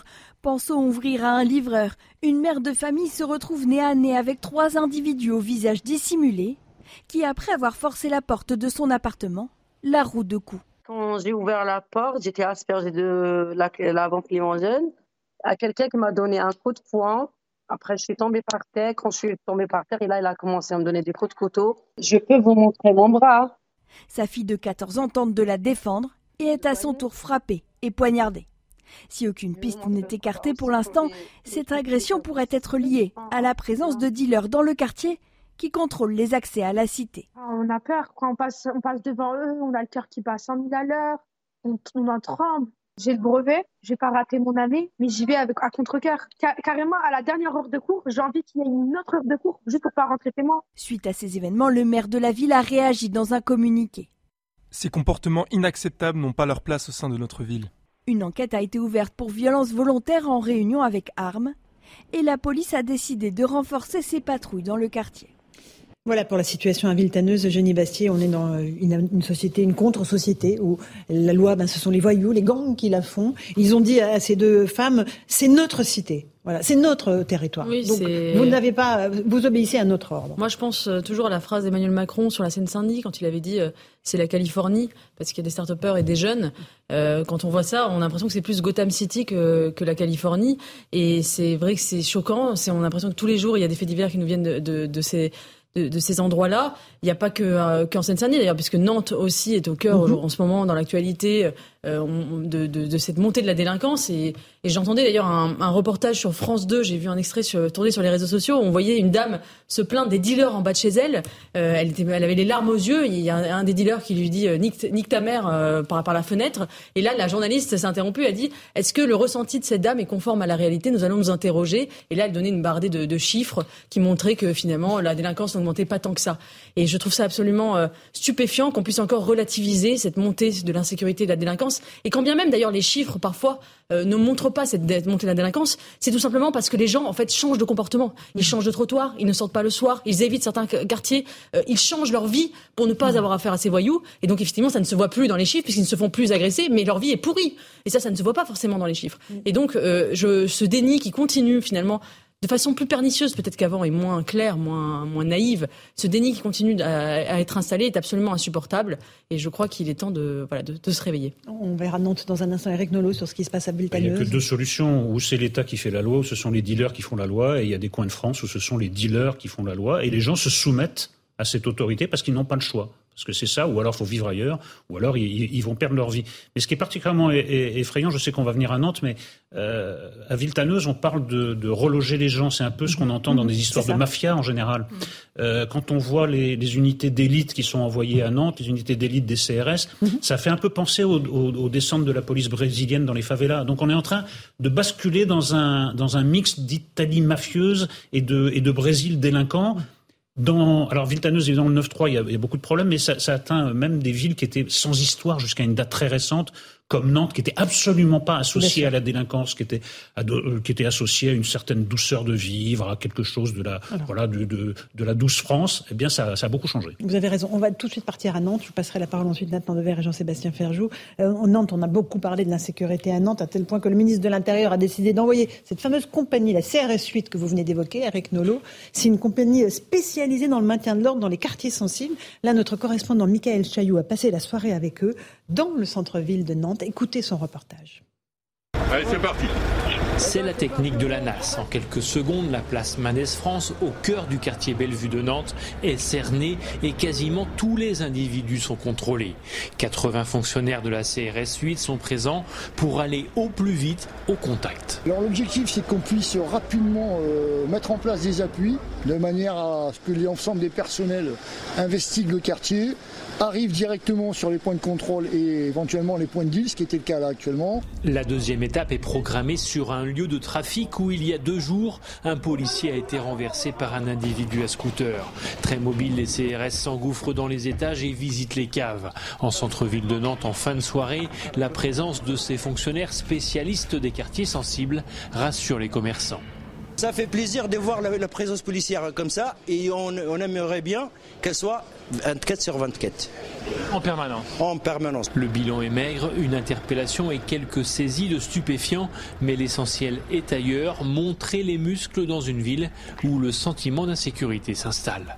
Voilà pour ce reportage à Nantes. Nathan Devers, il s'agit de reprendre des territoires, en fait, de récupérer des territoires, des territoires qui sont livrés à la délinquance. Franchement, ça fait, ça fait euh, presque de la peine de voir ces images-là. Se dire, euh, qu'est-ce qu'on a attendu euh, pour, pour faire ça, pour prendre en, main ou en mettre en visibilité, en lumière, tout simplement, cette question-là de la sécurité à Nantes. restons même sur le cas de Nantes, ne parlons pas de la France en général. Il y a quelques jours, vous savez, il y a eu une femme qui a été violée mhm. à Nantes en pleine journée dans un... Très tôt le matin, 7 heures du matin. Ouais. Euh, c'était oui, c'était dans la journée, c'était pas dans, dans la nuit, et, qui a été violé. Et puis vous avez eu l'adjoint à la sécurité de Nantes qui a dit euh, ah oui, écoutez, c'est dramatique, mais euh, les chiffres montrent quand même que toutes ces situations-là descendent, il y en a de moins en moins, etc. Et ça, c'est un des signaux, des symptômes de ce déni dont parlait Eugénie Bastier, qui est un déni en quelque sorte technocratique ou numérique, numéraire, enfin de s'intéresser, de voir le réel à travers les, les nombres. On, on, passe totalement à côté de de, de, de la de, de la chose qui est majeure, c'est-à-dire que c'est pas une question de savoir si c'est un sentiment ou pas, c'est ce que les gens ressentent comme peur dans leur quotidien. Donc à partir de là, si on n'est pas capable de gérer, euh, de gérer ce problème, de le faire euh, de manière sereine, de manière républicaine, de manière constante, parce que là, ce qui est important aussi, c'est que quand, quand il y a les, les projecteurs médiatiques, c'est une chose, hein, mais euh, si c'est juste euh, quand euh, pour faire des, des, petits, venir de temps en temps, mettre en faire donner l'impression qu'on fait quelque chose pour qu'après ça revienne à la normale, c'est-à-dire à l'anormal, sans, enfin, vous voyez, dans une mm-hmm. situation qui est anormale, eh bien, c'est un, c'est un vrai, mm-hmm. c'est un blocage et qui peut être très dangereux pour la démocratie. Eugénie Massier. Oui, oui, parce que en fait, c'est toujours cette idée du sentiment d'insécurité qui ne se retrouverait pas finalement dans les chiffres de la délinquance. Euh, et, effectivement, en plus, déjà, c'est faux parce que les chiffres montrent effectivement une montée de l'insécurité. Alors, certes pas en termes d'homicide, mais en termes de, de, petits actes gratuits du quotidien, d'agressivité, euh, de, d'actes comme ça, d'agression euh, gratuite, ce qu'on appelle les agressions gratuites. Et, euh, et, et, deuxièmement, enfin, comme je disais tout à l'heure, c'est que les gens en fait finalement adaptent leur comportement. Ils ont en fait, ils ont peur et euh, même s'ils ne se font pas, quand ils quand ils vont à, la confrontation de la délinquance, comme ces, ces femmes qu'on a vu tout à l'heure, effectivement, il y a des agressions, elles se font euh, poignarder, etc. Donc elles n'y vont pas à la, confrontation, elles évitent en fait. Et ça crée des ségrégations, c'est-à-dire que des, des, familles ou des, ou des personnes qui veulent être tranquilles finalement évitent ces groupes-là et on aboutit à une, partition territoriale. Alors peut-être que finalement il y aurait pas de, il y a peut-être ça traduit pas dans les faits par plus de délinquance, mais ça montre euh, une vie pourrie absolument monstrueuse où les gens sont séparés, où les gens ont peur. Et ça, l'État, mm. la force publique doit s'en emparer. Jean-Sébastien Ferjou, dans Atlantico.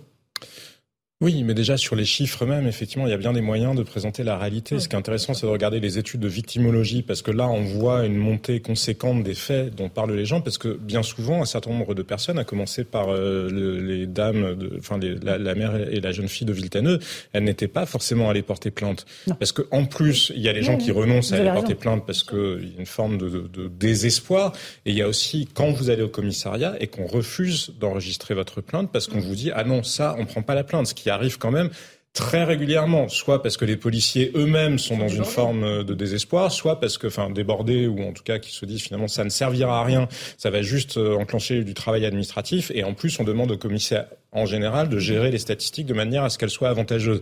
Les chiffres eux-mêmes, il y a bien d'autres manières de, de, les faire évoluer. Regardez sur le nombre d'homicides dont on parle, les progrès de la médecine d'urgence font aussi que vous avez plus de chances d'être soigné et de survivre à une attaque au couteau aujourd'hui qu'il y a 30 ans par exemple. Donc ça n'a pas beaucoup de sens de dire, bah, regardez, la violence ça a existé, oui, ça a existé toute éternité, c'est la nature humaine. Il y a quand même une dégradation.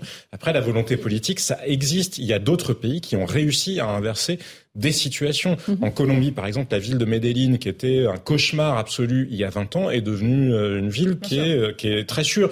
Quand vous regardez le Danemark, le Danemark est un pays qui a réussi aussi à, qui voyait un début de dérapage euh, dans, dans un certain nombre mhm. de, quartiers, qui a réussi à reprendre la situation en mhm. main, là où la Suède est confrontée à une guerre des, des, des gangs qui flambent. Donc cette espèce de désespoir à la fois des habitants et peut-être parfois aussi des politiques ont l'impression que la situation nous dépasse. Non, il n'y a pas de fatalité, il n'y a que du renoncement politique. C'est pas facile, mais il n'y a que du renoncement politique. On peut prendre l'exemple de la ville de New York dans les années 90 avec la politique de tolérance zéro mis en place par le maire. Euh, New York, euh, entre les années 60 et les années 90, avait eu plus de 300% de criminalité et de, et de, délinquance. Il avait inversé la tendance jusqu'à euh, récemment où effectivement la, la, criminalité est remontée parce qu'on a abandonné cette politique de tolérance zéro. Ce qui montre bien que là où il y a une volonté politique, il y a la possibilité de faire baisser l'insécurité et que la mairie de Nantes a une responsabilité. Il prenait tous les SDF, il le mettait en dehors de la ville aussi. Hein. Voilà. Peut-être, mais on déplaçait juste le problème. Oui, hein. il déplaçait peut-être le problème. Il le mais en attendant, il y avait quand même une, une, une, une politique de fermeté qui apportait aussi ses fruits sur, euh, sur la, parce que voilà, les délinquants n'avaient pas ne, basculaient pas forcément dans la grande criminalité. Ça commence par. Et, et, à Nantes, je suis désolée, mais il y a, une responsabilité de la mairie aussi, un angélisme, une tardivité à, reconnaître les, les faits, mhm. parce que alors ils disent finalement oui, Nantes est devenue une métropole, on n'avait pas anticipé que euh, quand Nantes deviendrait une métropole, la délinquance allait exploser. Oui, mais ça s'anticipe. Il y a d'autres villes de la même taille que Nantes qui n'ont pas les mêmes problèmes. Euh, pensons à Nice, par exemple, ou à Cannes, qui sont des villes gérées par des maires de droite, euh, qui ont anticipé cette montée d'insécurité et mis en place des politiques. Hein. Entre Nice, d'un côté, la Côte d'Azur et mm. puis Nantes, il y a, une, sociologie, une sociologie assez, mais assez, la sociologie de, de, de, Nantes était... Simplement, avant d'examiner les, les, solutions, il faut juste reconnaître la réalité. Mm.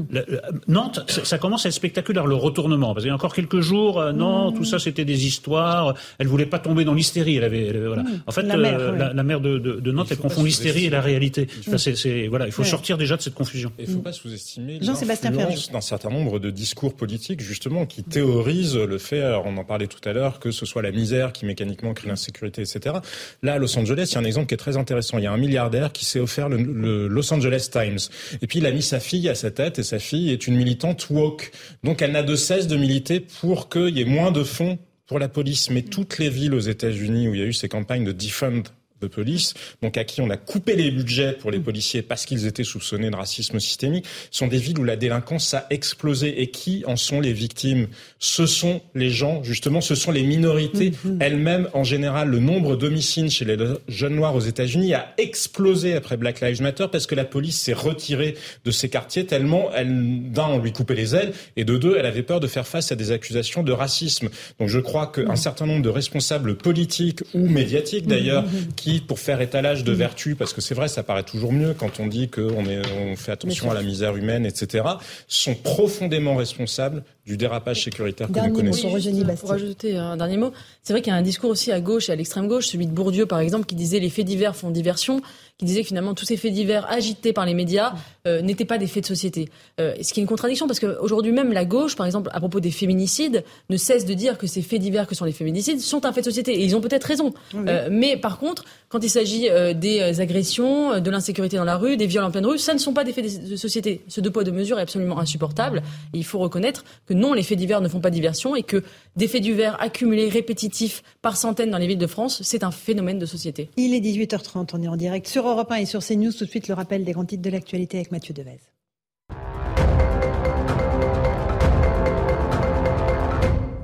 La principale d'un collège public agressée par une mère d'élèves à Fougères en Ille-et-Vilaine. Mardi, elle se présente dans l'établissement à la suite d'un incident intervenu le matin entre sa fille scolarisée en troisième et un autre élève. Au cours d'une discussion, la mère pousse la chef d'établissement, la victime bascule et se heurte la tête contre un radiateur. La parente d'élève a été placée en garde à vue. La hausse des prix de l'énergie risque d'avoir des conséquences terribles pour certaines entreprises européennes. Des milliers d'entreprises seraient menacées selon Business Europe, une organisation représentant le patronat européen. Les prix élevés du gaz et de l'électricité font peser un risque imminent de perte de production. L'organisation réclame donc davantage d'aide d'État aux entreprises en difficulté. Le mouvement MeToo fête ses 5 ans. En 2017, l'actrice américaine Alyssa Milano publie un message invitant les femmes victimes de harcèlement sexuel à témoigner sur Twitter en utilisant le hashtag MeToo. Des centaines de milliers de femmes partagent alors le hashtag pour dénoncer des violences sexuelles et sexistes. Ce mouvement a provoqué un séisme dont les secousses continuent de résonner, mais il reste un long chemin à parcourir pour éradiquer ces comportements. Voilà, 18h, bientôt 31. Une petite pause. On se retrouve dans un instant sur Europe 1 et sur CNews pour la suite de Punchline. On reviendra sur l'affaire Adama Traoré avec la publication de ce livre Mon fils n'est pas un assassin. Il s'agit de la mère d'un des gendarmes impliqués dans cette affaire qui décide de rompre le silence. A tout de suite dans Punchline. 18h35, on est en direct sur Europe 1 et sur CNews pour Punchline. On est toujours avec Eric Nolot, Nathan Dever, Jean-Sébastien Ferjou et Eugénie Bastier du Figaro. Euh, on accueille un autre journaliste, Erwan Seznek. Bonsoir à vous. Bonsoir. Journaliste au point. Vous publiez ce livre euh, d'entretien avec Virginie Gauthier euh, qui s'appelle Mon fils n'est pas un assassin, l'affaire Adama Traoré. Traoré, la contre-enquête aux éditions Robert Laffont. Merci d'être avec nous ce soir dans ce livre qui paraît aujourd'hui, Virginie Gauthier, donc la mère de l'un des trois gendarmes impliqués dans l'interpellation d'Adama Traoré, décédée en 2016, je le rappelle, après son arrestation à Beaumont-sur-Oise, elle rompt le silence pour expliquer son ressenti sur cette affaire. Euh, le livre sort alors que le dossier, je le précise encore, n'est pas bouclé, que la famille Traoré et les trois gendarmes attendent les résultats d'une dixième expertise médicale sur les causes de la mort d'Adama Traoré. On va écouter, si vous le voulez bien, Virginie Gauthier. Elle explique pourquoi elle sort de son silence, pourquoi elle se bat pour dire que son fils n'est pas un assassin. Euh, témoignage ce matin chez Pascal Pro. C'est très long et ça continue. C'est-à-dire que tant qu'on n'aura pas une réponse euh, de la justice, euh, ça continuera à être très long et très douloureux. L'espace médiatique qui a été offert à Assa Traoré et au comité Adama, c'était pas un espace, c'était un boulevard, c'était, énorme. Euh, et en face, il y avait, y avait le silence. Il y avait le silence. Et c'est vrai que toute seule, euh, chez moi, euh, je, j'avais l'impression de prendre des coups à chaque fois. C'est-à-dire que lire que mon fils était un assassin et qu'en plus il avait prémédité, que c'était par vengeance, il avait assouvi une vengeance. J'avoue que c'était très très très dur. Je ne sais pas si la justice a peur je ne dirais pas comme ça. Je pense qu'elle est prudente et qu'elle a des pressions euh, effectivement médiatiques très très très fortes. Euh, on l'a vu encore la semaine dernière, puisque Maître Bouzrou essaie de discréditer euh, la juge d'instruction en disant qu'elle est partiale. Donc je trouve ça, je trouve ça énorme et que ça continue. Autrement dit, s'il obtient gain de cause, c'est-à-dire qu'on va la dessaisir, il va falloir renommer un juge et il va encore perdre des mois. Mais on dira que la justice est lente et que c'est de la cause des gendarmes. Voilà pour le témoignage de Virginie Gauthier ce matin chez Pascal Pro. Erwan Seznek, elle décide de prendre la parole au bout de six ans. Euh, les gendarmes euh, qui sont euh, mis en cause dans l'affaire ne peuvent pas prendre la parole. C'est une affaire grave, il y a eu la mort d'un homme. Pourquoi est-ce qu'elle décide maintenant de parler? Pour rétablir la balance, on a entendu la seule son de cloche et surtout on a eu des gens maltraités parce qu'ils sont déshumanisés en fait. Les journalistes ou les, militants qui tapent sur la gendarmerie et la police dans cette affaire ont l'impression de s'attaquer à un moloch euh, administrativo-étatique. Ils oublient que derrière, il y a des gens comme Virginie, qui ont, dont la vie a été ruinée. Elle l'a raconté ce matin, elle a fait une dépression, elle a failli, euh, elle a failli y rester. Euh, la vie de son fils est également très très malmenée. Donc c'est pas c'est pas désincarné. Mmh. Il y a des victimes derrière tout ça. Les gens qui pensent se battre pour le beau, le juste, le bon, en défendant Adama Traoré, oublie un peu ça trop facilement. C'est pour mhm. ça qu'elle parle. Mhm, mhm. Et il y a aussi une victime qui s'appelle Adama Traoré. Bien sûr. Elle, elle, comprend euh, la, douleur de la famille aussi. Euh, et il y a de l'humanité, évidemment, de la compassion. Bien sûr, elle, a, elle a, elle a elle-même des enfants, évidemment. Elle est, euh, elle est tout à fait sensible à ça. Elle a manifesté à la mémoire de George Floyd à Nantes. Euh, parce qu'elle a également été militante antiraciste euh, dans sa, dans sa jeunesse. Donc évidemment, euh, Adama Traoré est mort, paix à son âme, mais, mais je veux dire, ruiner la vie d'une famille ne ressuscitera pas Adama Traoré. Mhm. Eugénie Bastier, sur cette affaire, sur l'instrumentalisation, la, caisse de résonance médiatique qui a été donnée après cela, après les événements. Il me, il me, semble que cette affaire a, enfin, a, été, enfin, a pris une ampleur telle parce qu'elle a suivi, enfin, les mobilisations en tout cas de la famille Traoré ont suivi euh, celle de, suite à l'assassinat de George Floyd aux États-Unis, et c'est là qu'elle a pris un peu une seconde vie cette affaire. Et euh, on a plaqué ce qui s'est passé aux États-Unis avec la mort de George Floyd sur cette affaire-là, alors qu'elle n'a strictement rien à voir. Et d'ailleurs, Assa Traoré elle-même a changé de discours. Il y avait un très bon portrait dans Libé qui montrait très bien qu'avant l'affaire George Floyd, elle, elle tenait un discours en disant c'était violence policière. Euh, et ensuite, elle, avait tout un discours sur le racisme de la police. Elle a voulu raciser cette affaire. Mhm. Et elle-même a été, euh, elle, s'est embrigadée dans cette idéologie-là. Et effectivement, je crois que c'est là l'erreur majeure mhm. quand on, de, cette affaire, c'est qu'on plaque euh, l'histoire des États-Unis et les violences policières qui peuvent exister aux États-Unis sur la France, alors que tout ça n'a rien à voir. Euh, et, je crois, enfin, je ne connais pas la, complexité de cette affaire dans les détails, mm. mais en tout cas, il me semble que ce schéma binaire qu'on applique est absolument faux et délétère. Et encore une fois, vous l'avez dit, et c'est très important de le dire, ça brise des vies euh, au-delà, au-delà de la vie perdue d'Adama Traoré tragiquement, ça brise des nouvelles vies. Et au nom du bien, euh, finalement, on balaye, on balaye encore une fois la justice. Ce que vous avez voulu dire aussi, Erwan Seznak, c'est qu'on a voulu faire des forces de l'ordre, hein, global, parce qu'on a englobé police et gendarmerie, l'incarnation du racisme d'État. Tout à fait. Alors il y avait deux, euh, deux gendarmes qui étaient de, de couleur, d'origine antillaise ou d'origine africaine, parmi les six qui ont procédé à l'interpellation. La gendarmerie a choisi de pas communiquer là-dessus. Bon, c'était une position noble. Après, euh, on vit à l'heure des réseaux sociaux. Est-ce que la gendarmerie elle-même ne doit pas revoir ses, ses plans com Mais ce qui est important aussi à retenir, c'est que finalement tout le monde est perdant dans cette affaire, parce que, comme me le disait un confrère, le, pour illustrer le, le combat nécessaire contre les violences policières, Adama Traoré est peut-être une tragique erreur de casting. Tout simplement parce qu'il n'y a rien eu. Et là, à l'arrivée, le comité Adama va, ne rendra service à personne, ni à Virginie, ni à la cause qu'il prétendait défendre. Où est-ce qu'on en est là? Euh, je, le disais, donc euh, dixième expertise médicale. Euh, pourquoi est-ce qu'il y a eu dix expertises médicales? Est-ce qu'elles sont retoquées les unes après les autres, c'est ça? Pour savoir de, quelles sont les causes de la mort de ce jeune homme? Adama Traoré a été inhumé après la deuxième autopsie. Donc les huit autres, en fait, sont des relectures de travaux déjà faits la dixième en cours ou la onzième, peu importe comment on compte, sauf coup de théâtre extraordinaire, ne, renversera pas la table. Donc euh, c'est peut-être le seul point où on est d'accord avec le comité Adama. Cette instruction n'est pas tout à fait normale. Trop lente? On dira toujours que le temps de la justice, etc. Mais là, euh, non, 11 expertises, il y a un problème. Mmh. Euh, Éric Nolot, sur cette oui, affaire. moi, c'est une affaire que je suis de très près, qui me passionne parce qu'elle me paraît emblématique à bien des égards. Et ce qui est frappant, c'est que euh, en effet, le, comité Adama Traoré, en fait, n'a eu de cesse d'imposer deux contre-vérités. La première, c'est Eugénie l'a exposé. Adama Traoré, c'est George Floyd. Il n'y a qu'à se pencher même de manière superficielle sur le dossier pour voir que ça n'a, ça, n'a vraiment euh, aucun sens.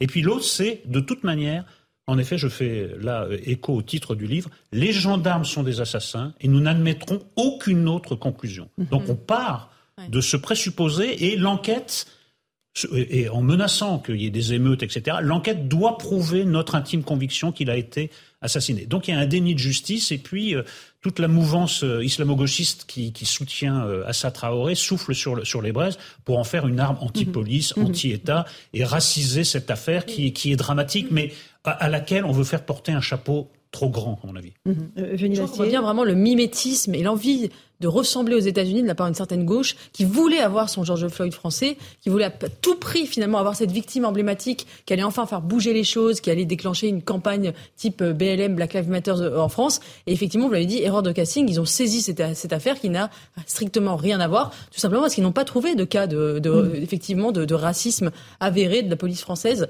et, euh, et comparable à ce qui s'est passé aux États-Unis. Et je crois qu'on est vraiment dans cette espèce de folie mimétique, induite aussi par mm. ce climat des réseaux sociaux et cette espèce de folie qui a, planétaire qui a, gagné le monde entier après la mort de George Floyd. Erwan Sezek, vous publiez ce livre Mon fils n'est pas un assassin, euh, dans lequel vous racontez ce qui s'est passé ce soir-là, euh, d'après les gendarmes, parce que j'imagine que ça c'est le récit des gendarmes. Des gendarmes. Expliquez-nous, c'est-à-dire que la patrouille se dirige vers la gendarmerie de Beaumont-sur-Oise et, ils s'aperçoivent que Adama Traoré commence à avoir la tête qui tombe, c'est ça? Oui, c'est un fait divers. Hein. Franchement, euh, là, c'est une pyramide inversée. La base factuelle, c'est ça, et la construction médiatique, c'est ça les gendarmes viennent interpeller un dealer, Bagui Traoré, son frère est présent, Adama, il prend la fuite alors que Bagui se laisse arrêter sans problème. Les gendarmes le course, ils le rattrapent. Il a piqué deux sprints euh, par une température de 34 degrés. Il fait un malaise dans la voiture. Ils arrivent à la gendarmerie et son cœur lâche. Voilà. Après, je suis pas légiste. Je ne sais pas exactement ce qui s'est passé. Peut-être qu'on le saura jamais. Mais il y a quand même chaque année 1000 personnes qui décèdent d'un arrêt cardiaque brutal après un, effort physique intense. Ça fait 20 par semaine. Mhm. Donc il n'y a pas. Et on a des éléments très solides dans le dossier d'instruction qui montrent que Adama Traoré n'était pas dans une forme étincelante. Mhm. C'était un, il était, c'était une force de la nature en apparence, mais l'autopsie a montré qu'il avait une faiblesse cardiaque. On va écouter à nouveau euh, la mère d'un des gendarmes qui a précédé à cette interpellation, Virginie Gauthier. Elle dit à quel point, voilà, elle en a marre, à quel point elle trouve le temps long sur cette procédure judiciaire qui n'en finit pas. Témoignage. Écoutez-la. J'en ai marre, c'est, ça suffit. Je veux que, je veux que ça s'arrête. Voilà. Je veux que chacun retrouve la paix, qui que ce soit d'ailleurs. Aussi bien euh, la maman de Dama Traoré que, que nous, mais qu'on sache Ceci ci, je ne me fais pas d'illusions sur la suite. Hein. C'est-à-dire? Tous les mois de juillet, il y aura une cérémonie parce qu'il euh, il aura été assassiné par les gendarmes. Ça, ça restera dans la mémoire collective. Ça fait trop d'années qu'on entend ça. On attend euh, le compte-rendu de la dernière enquête hmm. euh, qui a eu lieu auprès des médecins belges. et après, voilà. Les médecins belges qui étaient, paraît-il, des gros nuls. Et puis quand ils ont rendu leur premier rapport, ils étaient plus nuls du tout. Donc moi, j'attends, j'attends, j'attends. Je ne suis pas forcément sereine, mais j'attends je trouve que c'est très long. C'est très long et ça, ça va. Quoi. Voilà pour le témoignage de la mère de ce gendarme. Jean-Sébastien Ferjou, sur cette affaire Adama Traoré. Euh, ça m'évoque deux choses. Je trouve ça étrange de la part de la justice, finalement, d'être aussi perméable. Alors, la justice n'est pas isolée du reste de la société, mais d'être aussi perméable à la pression médiatique, parce que ça a été euh, dit et expliqué cette succession d'expertises, elle n'a en réalité pas beaucoup de sens. Elle ne permettra pas d'éclairer plus la vérité que ce qu'on sait déjà. Donc là, on voit que la justice délibérément essaye un peu de se débarrasser euh, de la patate chaude pour reporter euh, une conclusion à plus tard. Et la deuxième chose que ça m'inspire, c'est nous n'avons pas encore véritablement intégré ce que c'est que de vivre dans une société aussi saturée médiatiquement que la nôtre, avec les réseaux sociaux, avec les médias et les prises de parole qui se multiplient. Il y a deux choses. Il y a la douleur de la famille euh, Traoré qu'on peut entendre, qu'on peut comprendre, c'est toujours une tragédie. On peut évidemment entendre aussi la douleur euh, des familles des gendarmes et des gendarmes eux-mêmes, parce que c'est extrêmement violent d'être désigné comme ça, en quelque sorte un peu à la vindicte populaire. Puis après, il y a nous tous, nous tous les témoins. Il y a tellement de gens qui font de l'étalage de vertus sur les réseaux sociaux, qui finalement se préoccupent peu de la réalité d'une mmh. histoire ou d'une autre. C'est simplement on s'en empare parce que c'est comme euh, un accessoire de mode ou quelque chose ou un pin que vous mettriez pour regarder comme je suis une belle personne. Et cette tentation-là, je crois que on parlait d'éducation un peu plus tôt, il faut aussi que nous nous habituions à savoir réfréner nos propres instincts, vouloir mmh. commenter tout en permanence, tout et son contraire, sans savoir toujours de quoi on parle. Parce que là, en l'occurrence, oui, je crois qu'il y avait une erreur de casting et que ce cas-là était tout sauf le bon cas pour éventuellement lutter contre les cas de racisme dans la police ou les cas de mmh. violence qui peuvent arriver parfois au sein de la police. Erwan Une petite précision sur les réseaux sociaux. Vous avez raison. Hein. Mais les phrases les plus dures, les plus cinglantes sur Assa Traoré, je les ai trouvées sur la page Facebook du comité Vérité pour Adama. Mmh. Quand elle acceptait de porter des, des, des, chaussures d'une marque très connue qu'on ne peut peut-être pas citer à l'antenne, quand elle acceptait de porter un t-shirt de créateur à 450 euros, quand elle allait à la Fashion Week pour porter partout le, message de la révolution euh, prolétarienne et citoyenne, c'était un torrent d'invectives de son propre camp. Donc les réseaux sociaux aussi peuvent se retourner contre les gens qui en abusent. Mais il y a quelque chose de plus spectaculaire, c'est qu'il y a eu un aller-retour vers les États-Unis où elle a été érigée en icône mm. de la lutte contre le, racisme. Donc euh, le modèle George Floyd, en fait, euh, est, revenu, a fait l'aller-retour mm. des deux côtés de l'Atlantique. Euh, je crois qu'on n'a pas mesuré encore, et je pense qu'au fil des années, on reviendra avec recul sur ce moment qu'a été l'affaire George Floyd et la manière dont elle a été réceptionnée dans le monde entier, y compris en France on était en, sortait du confinement d'une année de Covid. Euh, après avoir on été en juin par 2000, un policier blanc. Voilà, on, était en juin 2020. On sortait du Covid. Il y avait, je pense d'ailleurs, euh, on en parlait avec Nathan Devert tout à l'heure, mais la pression de ce confinement, en fait, c'est un peu libéré dans cette affaire euh, George Floyd de façon planétaire. Enfin, il y a quelque chose comme un espèce de décompensation planétaire. Et je me souviens de tous ces gens qui mettaient leur profil noir sur Facebook, sur Instagram. Il y avait une espèce d'hystérie collective. Alors évidemment que ce, meurtre était atroce, il n'est pas du tout question de le relativiser ou de dire mais il y avait une espèce de chacun, euh, il, y a une espèce, il y a une espèce de transe mondiale et, euh, et, euh, et l'affaire Adama Traoré s'est greffée à cette, à cette folie collective mhm. et on a tout, à tout prix voulu la calquer en France, encore une fois, de façon complètement inappropriée. Nathan Devers, votre regard de philosophe sur cette histoire. Alors moi justement, je tiens à le préciser parce que c'est très important. Je connais pas le, les, détails du dossier et comme le disait très justement Jean-Sébastien Ferjou, quand, quand on connaît pas les détails d'un dossier dans une affaire très précise comme ça, il faut pas s'en emparer dans un sens ou dans l'autre. Mais j'aurais une remarque à faire, c'est que il y a peut-être une pour étendre hein, à, toutes les affaires de violence policière, euh, que ce, que ce, soit en banlieue, que ce soit dans des manifestations, euh, que ce soit des, affaires de maintien de l'ordre, etc., où ça tourne mal. Je pense qu'on peut faire une critique de toute institution, quelle qu'elle soit, notamment de la police, notamment de la gendarmerie, on peut faire cette critique. Mais l'erreur qui peut être faite, c'est quand cette critique, elle est individuée. Ça veut dire quand on s'en prend à tel policier, tel gendarme. le vrai sujet, à mon avis, c'est un sujet de doctrine, c'est un sujet de méthode de maintien de l'ordre, c'est un sujet de hiérarchie, c'est un sujet de conditions de travail, c'est un sujet éventuellement de formation.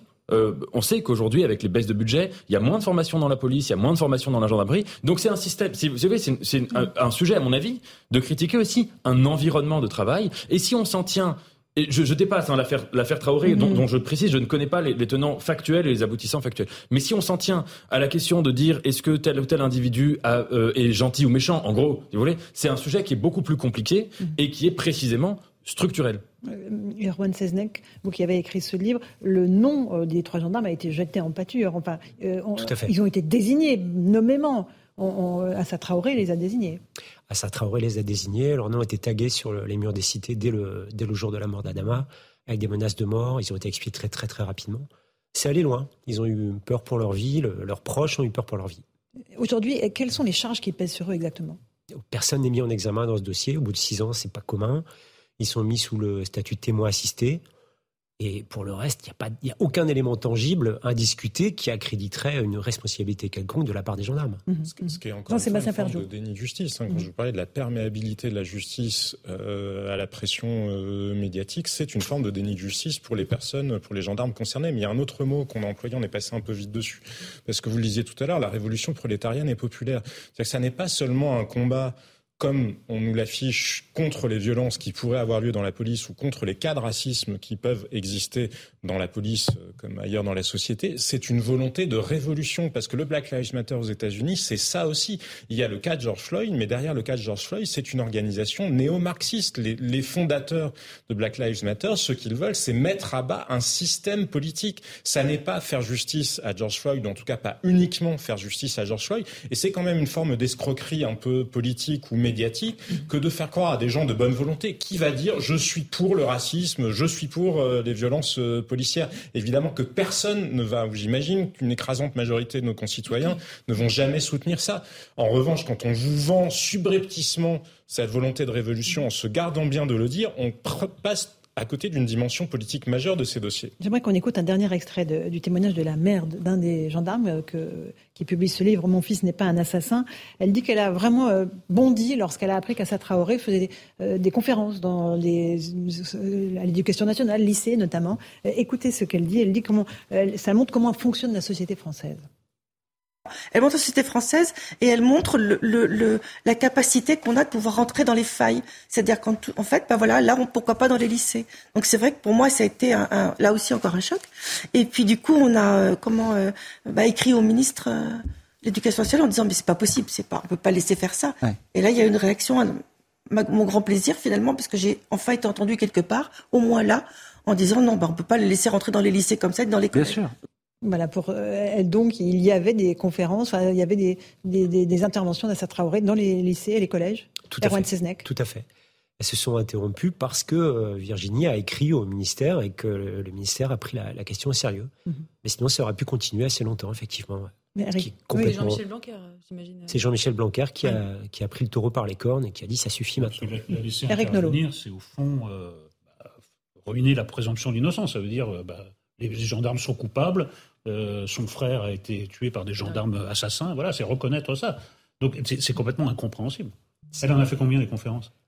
Elle en a fait plusieurs, on n'a pas le nombre exact, mais ça doit petite dizaine peut-être. Mhm. Mais là encore, ça rencontre l'envie de croire. L'envie mhm. de croire, et on voit bien, c'est pas neutre que ce soit dans l'éducation nationale, parce qu'il y a des professeurs qui ont accepté. Euh, on voit bien que oui, nous tous, hein, c'est pas réservé euh, à la gauche ou à l'extrême gauche. Nous tous, nous avons parfois envie de croire à une représentation du monde, et nous nous saisissons de faits dont nous avons l'impression qu'ils la confirment résistons quand il y a des individus. On peut avoir tous les débats qu'on veut. Encore une fois, évidemment, pas des débats d'ailleurs, mais essayer de mettre les choses à jour, mmh. comme le disait Nathan Dever, sur la formation, bref, les faits qui peuvent amener à la, violence ou, euh, ou au racisme. Mais quand des vies d'individus sont concernées, faisons attention à nos projections personnelles, à ces projections idéologiques sur euh, finalement des choses qui nous échappent. Erwan Seznek, euh, que, quelles sont les prochaines échéances judiciaires? Est-ce que vous avez une idée de la date, euh, éventuellement un procès, une confrontation Aucune idée. Aucune, Aucune idée. Je vois même pas quel élément pourrait étayer un procès. Je sans même parler d'une condamnation. Ça peut durer, hein. ça peut durer encore un an, deux ans. Pourquoi? Par peur de dire bah, en fait il n'y a rien dans le dossier et euh, par crainte d'émeute euh, Peut-être par crainte d'émeute. Peut-être peut par crainte d'émeute et peut-être que les magistrats ou les, pouvoirs publics en général surestiment le, pouvoir d'influence du comité. Hmm. Moi, je les ai vus tenter d'aller démarcher dans des, dans des cités. Ils faisaient vraiment la retape dès qu'il y avait un fait divers et qu'un jeune avait été tué par la police pour essayer de mobiliser, de conscientiser, comme ils aiment bien dire. Et à chaque fois, c'était un bide. Ces gens-là ne représentent pas les cités. Ils mobilisent beaucoup quand ils font quelque chose au cœur de Paris, place de la République. Quand ils vont en banlieue, il n'y a personne. Mmh. C'est pas du tout. En fait, ils ont un discours de, de, maoïste des années 70 qui parle pas du tout à des gens au pied des tours. Hein. Mmh. Euh, donc, ils n'attendent Virginie Gauthier et, n'attend rien, en fait. Juste que cette affaire se termine? Elle espère que ça va se terminer, que ce, et comme elle le dit elle-même, c'est un livre qui n'aurait pas dû voir le jour. Mhm. Dernier mot, Eugénie Bassé. Ce gendarme en question, il travaille aujourd'hui ou il est mis à pied euh Oui, Romain Fontaine euh, travaille. Euh, il est, ses qualités professionnelles sont reconnues. Ça le mine évidemment, mais ça va. Merci beaucoup. Mon fils n'est pas un assassin. L'affaire Adama Traoré, la contre-enquête aux éditions Romer Lafont, Virginie Gauthier avec Erwan Seznek. Merci à vous quatre d'avoir participé à ce punchline ce soir. Dans un instant euh, sur Europe 1, Europe Soir avec euh, Raphaël Devolvé et Hélène Zelani. Et sur CNews, c'est Christine Kelly qui vous attend avec ses invités pour Face à l'info. Bonne soirée à vous deux. À vous sur nos deux antennes plutôt. Bonne soirée.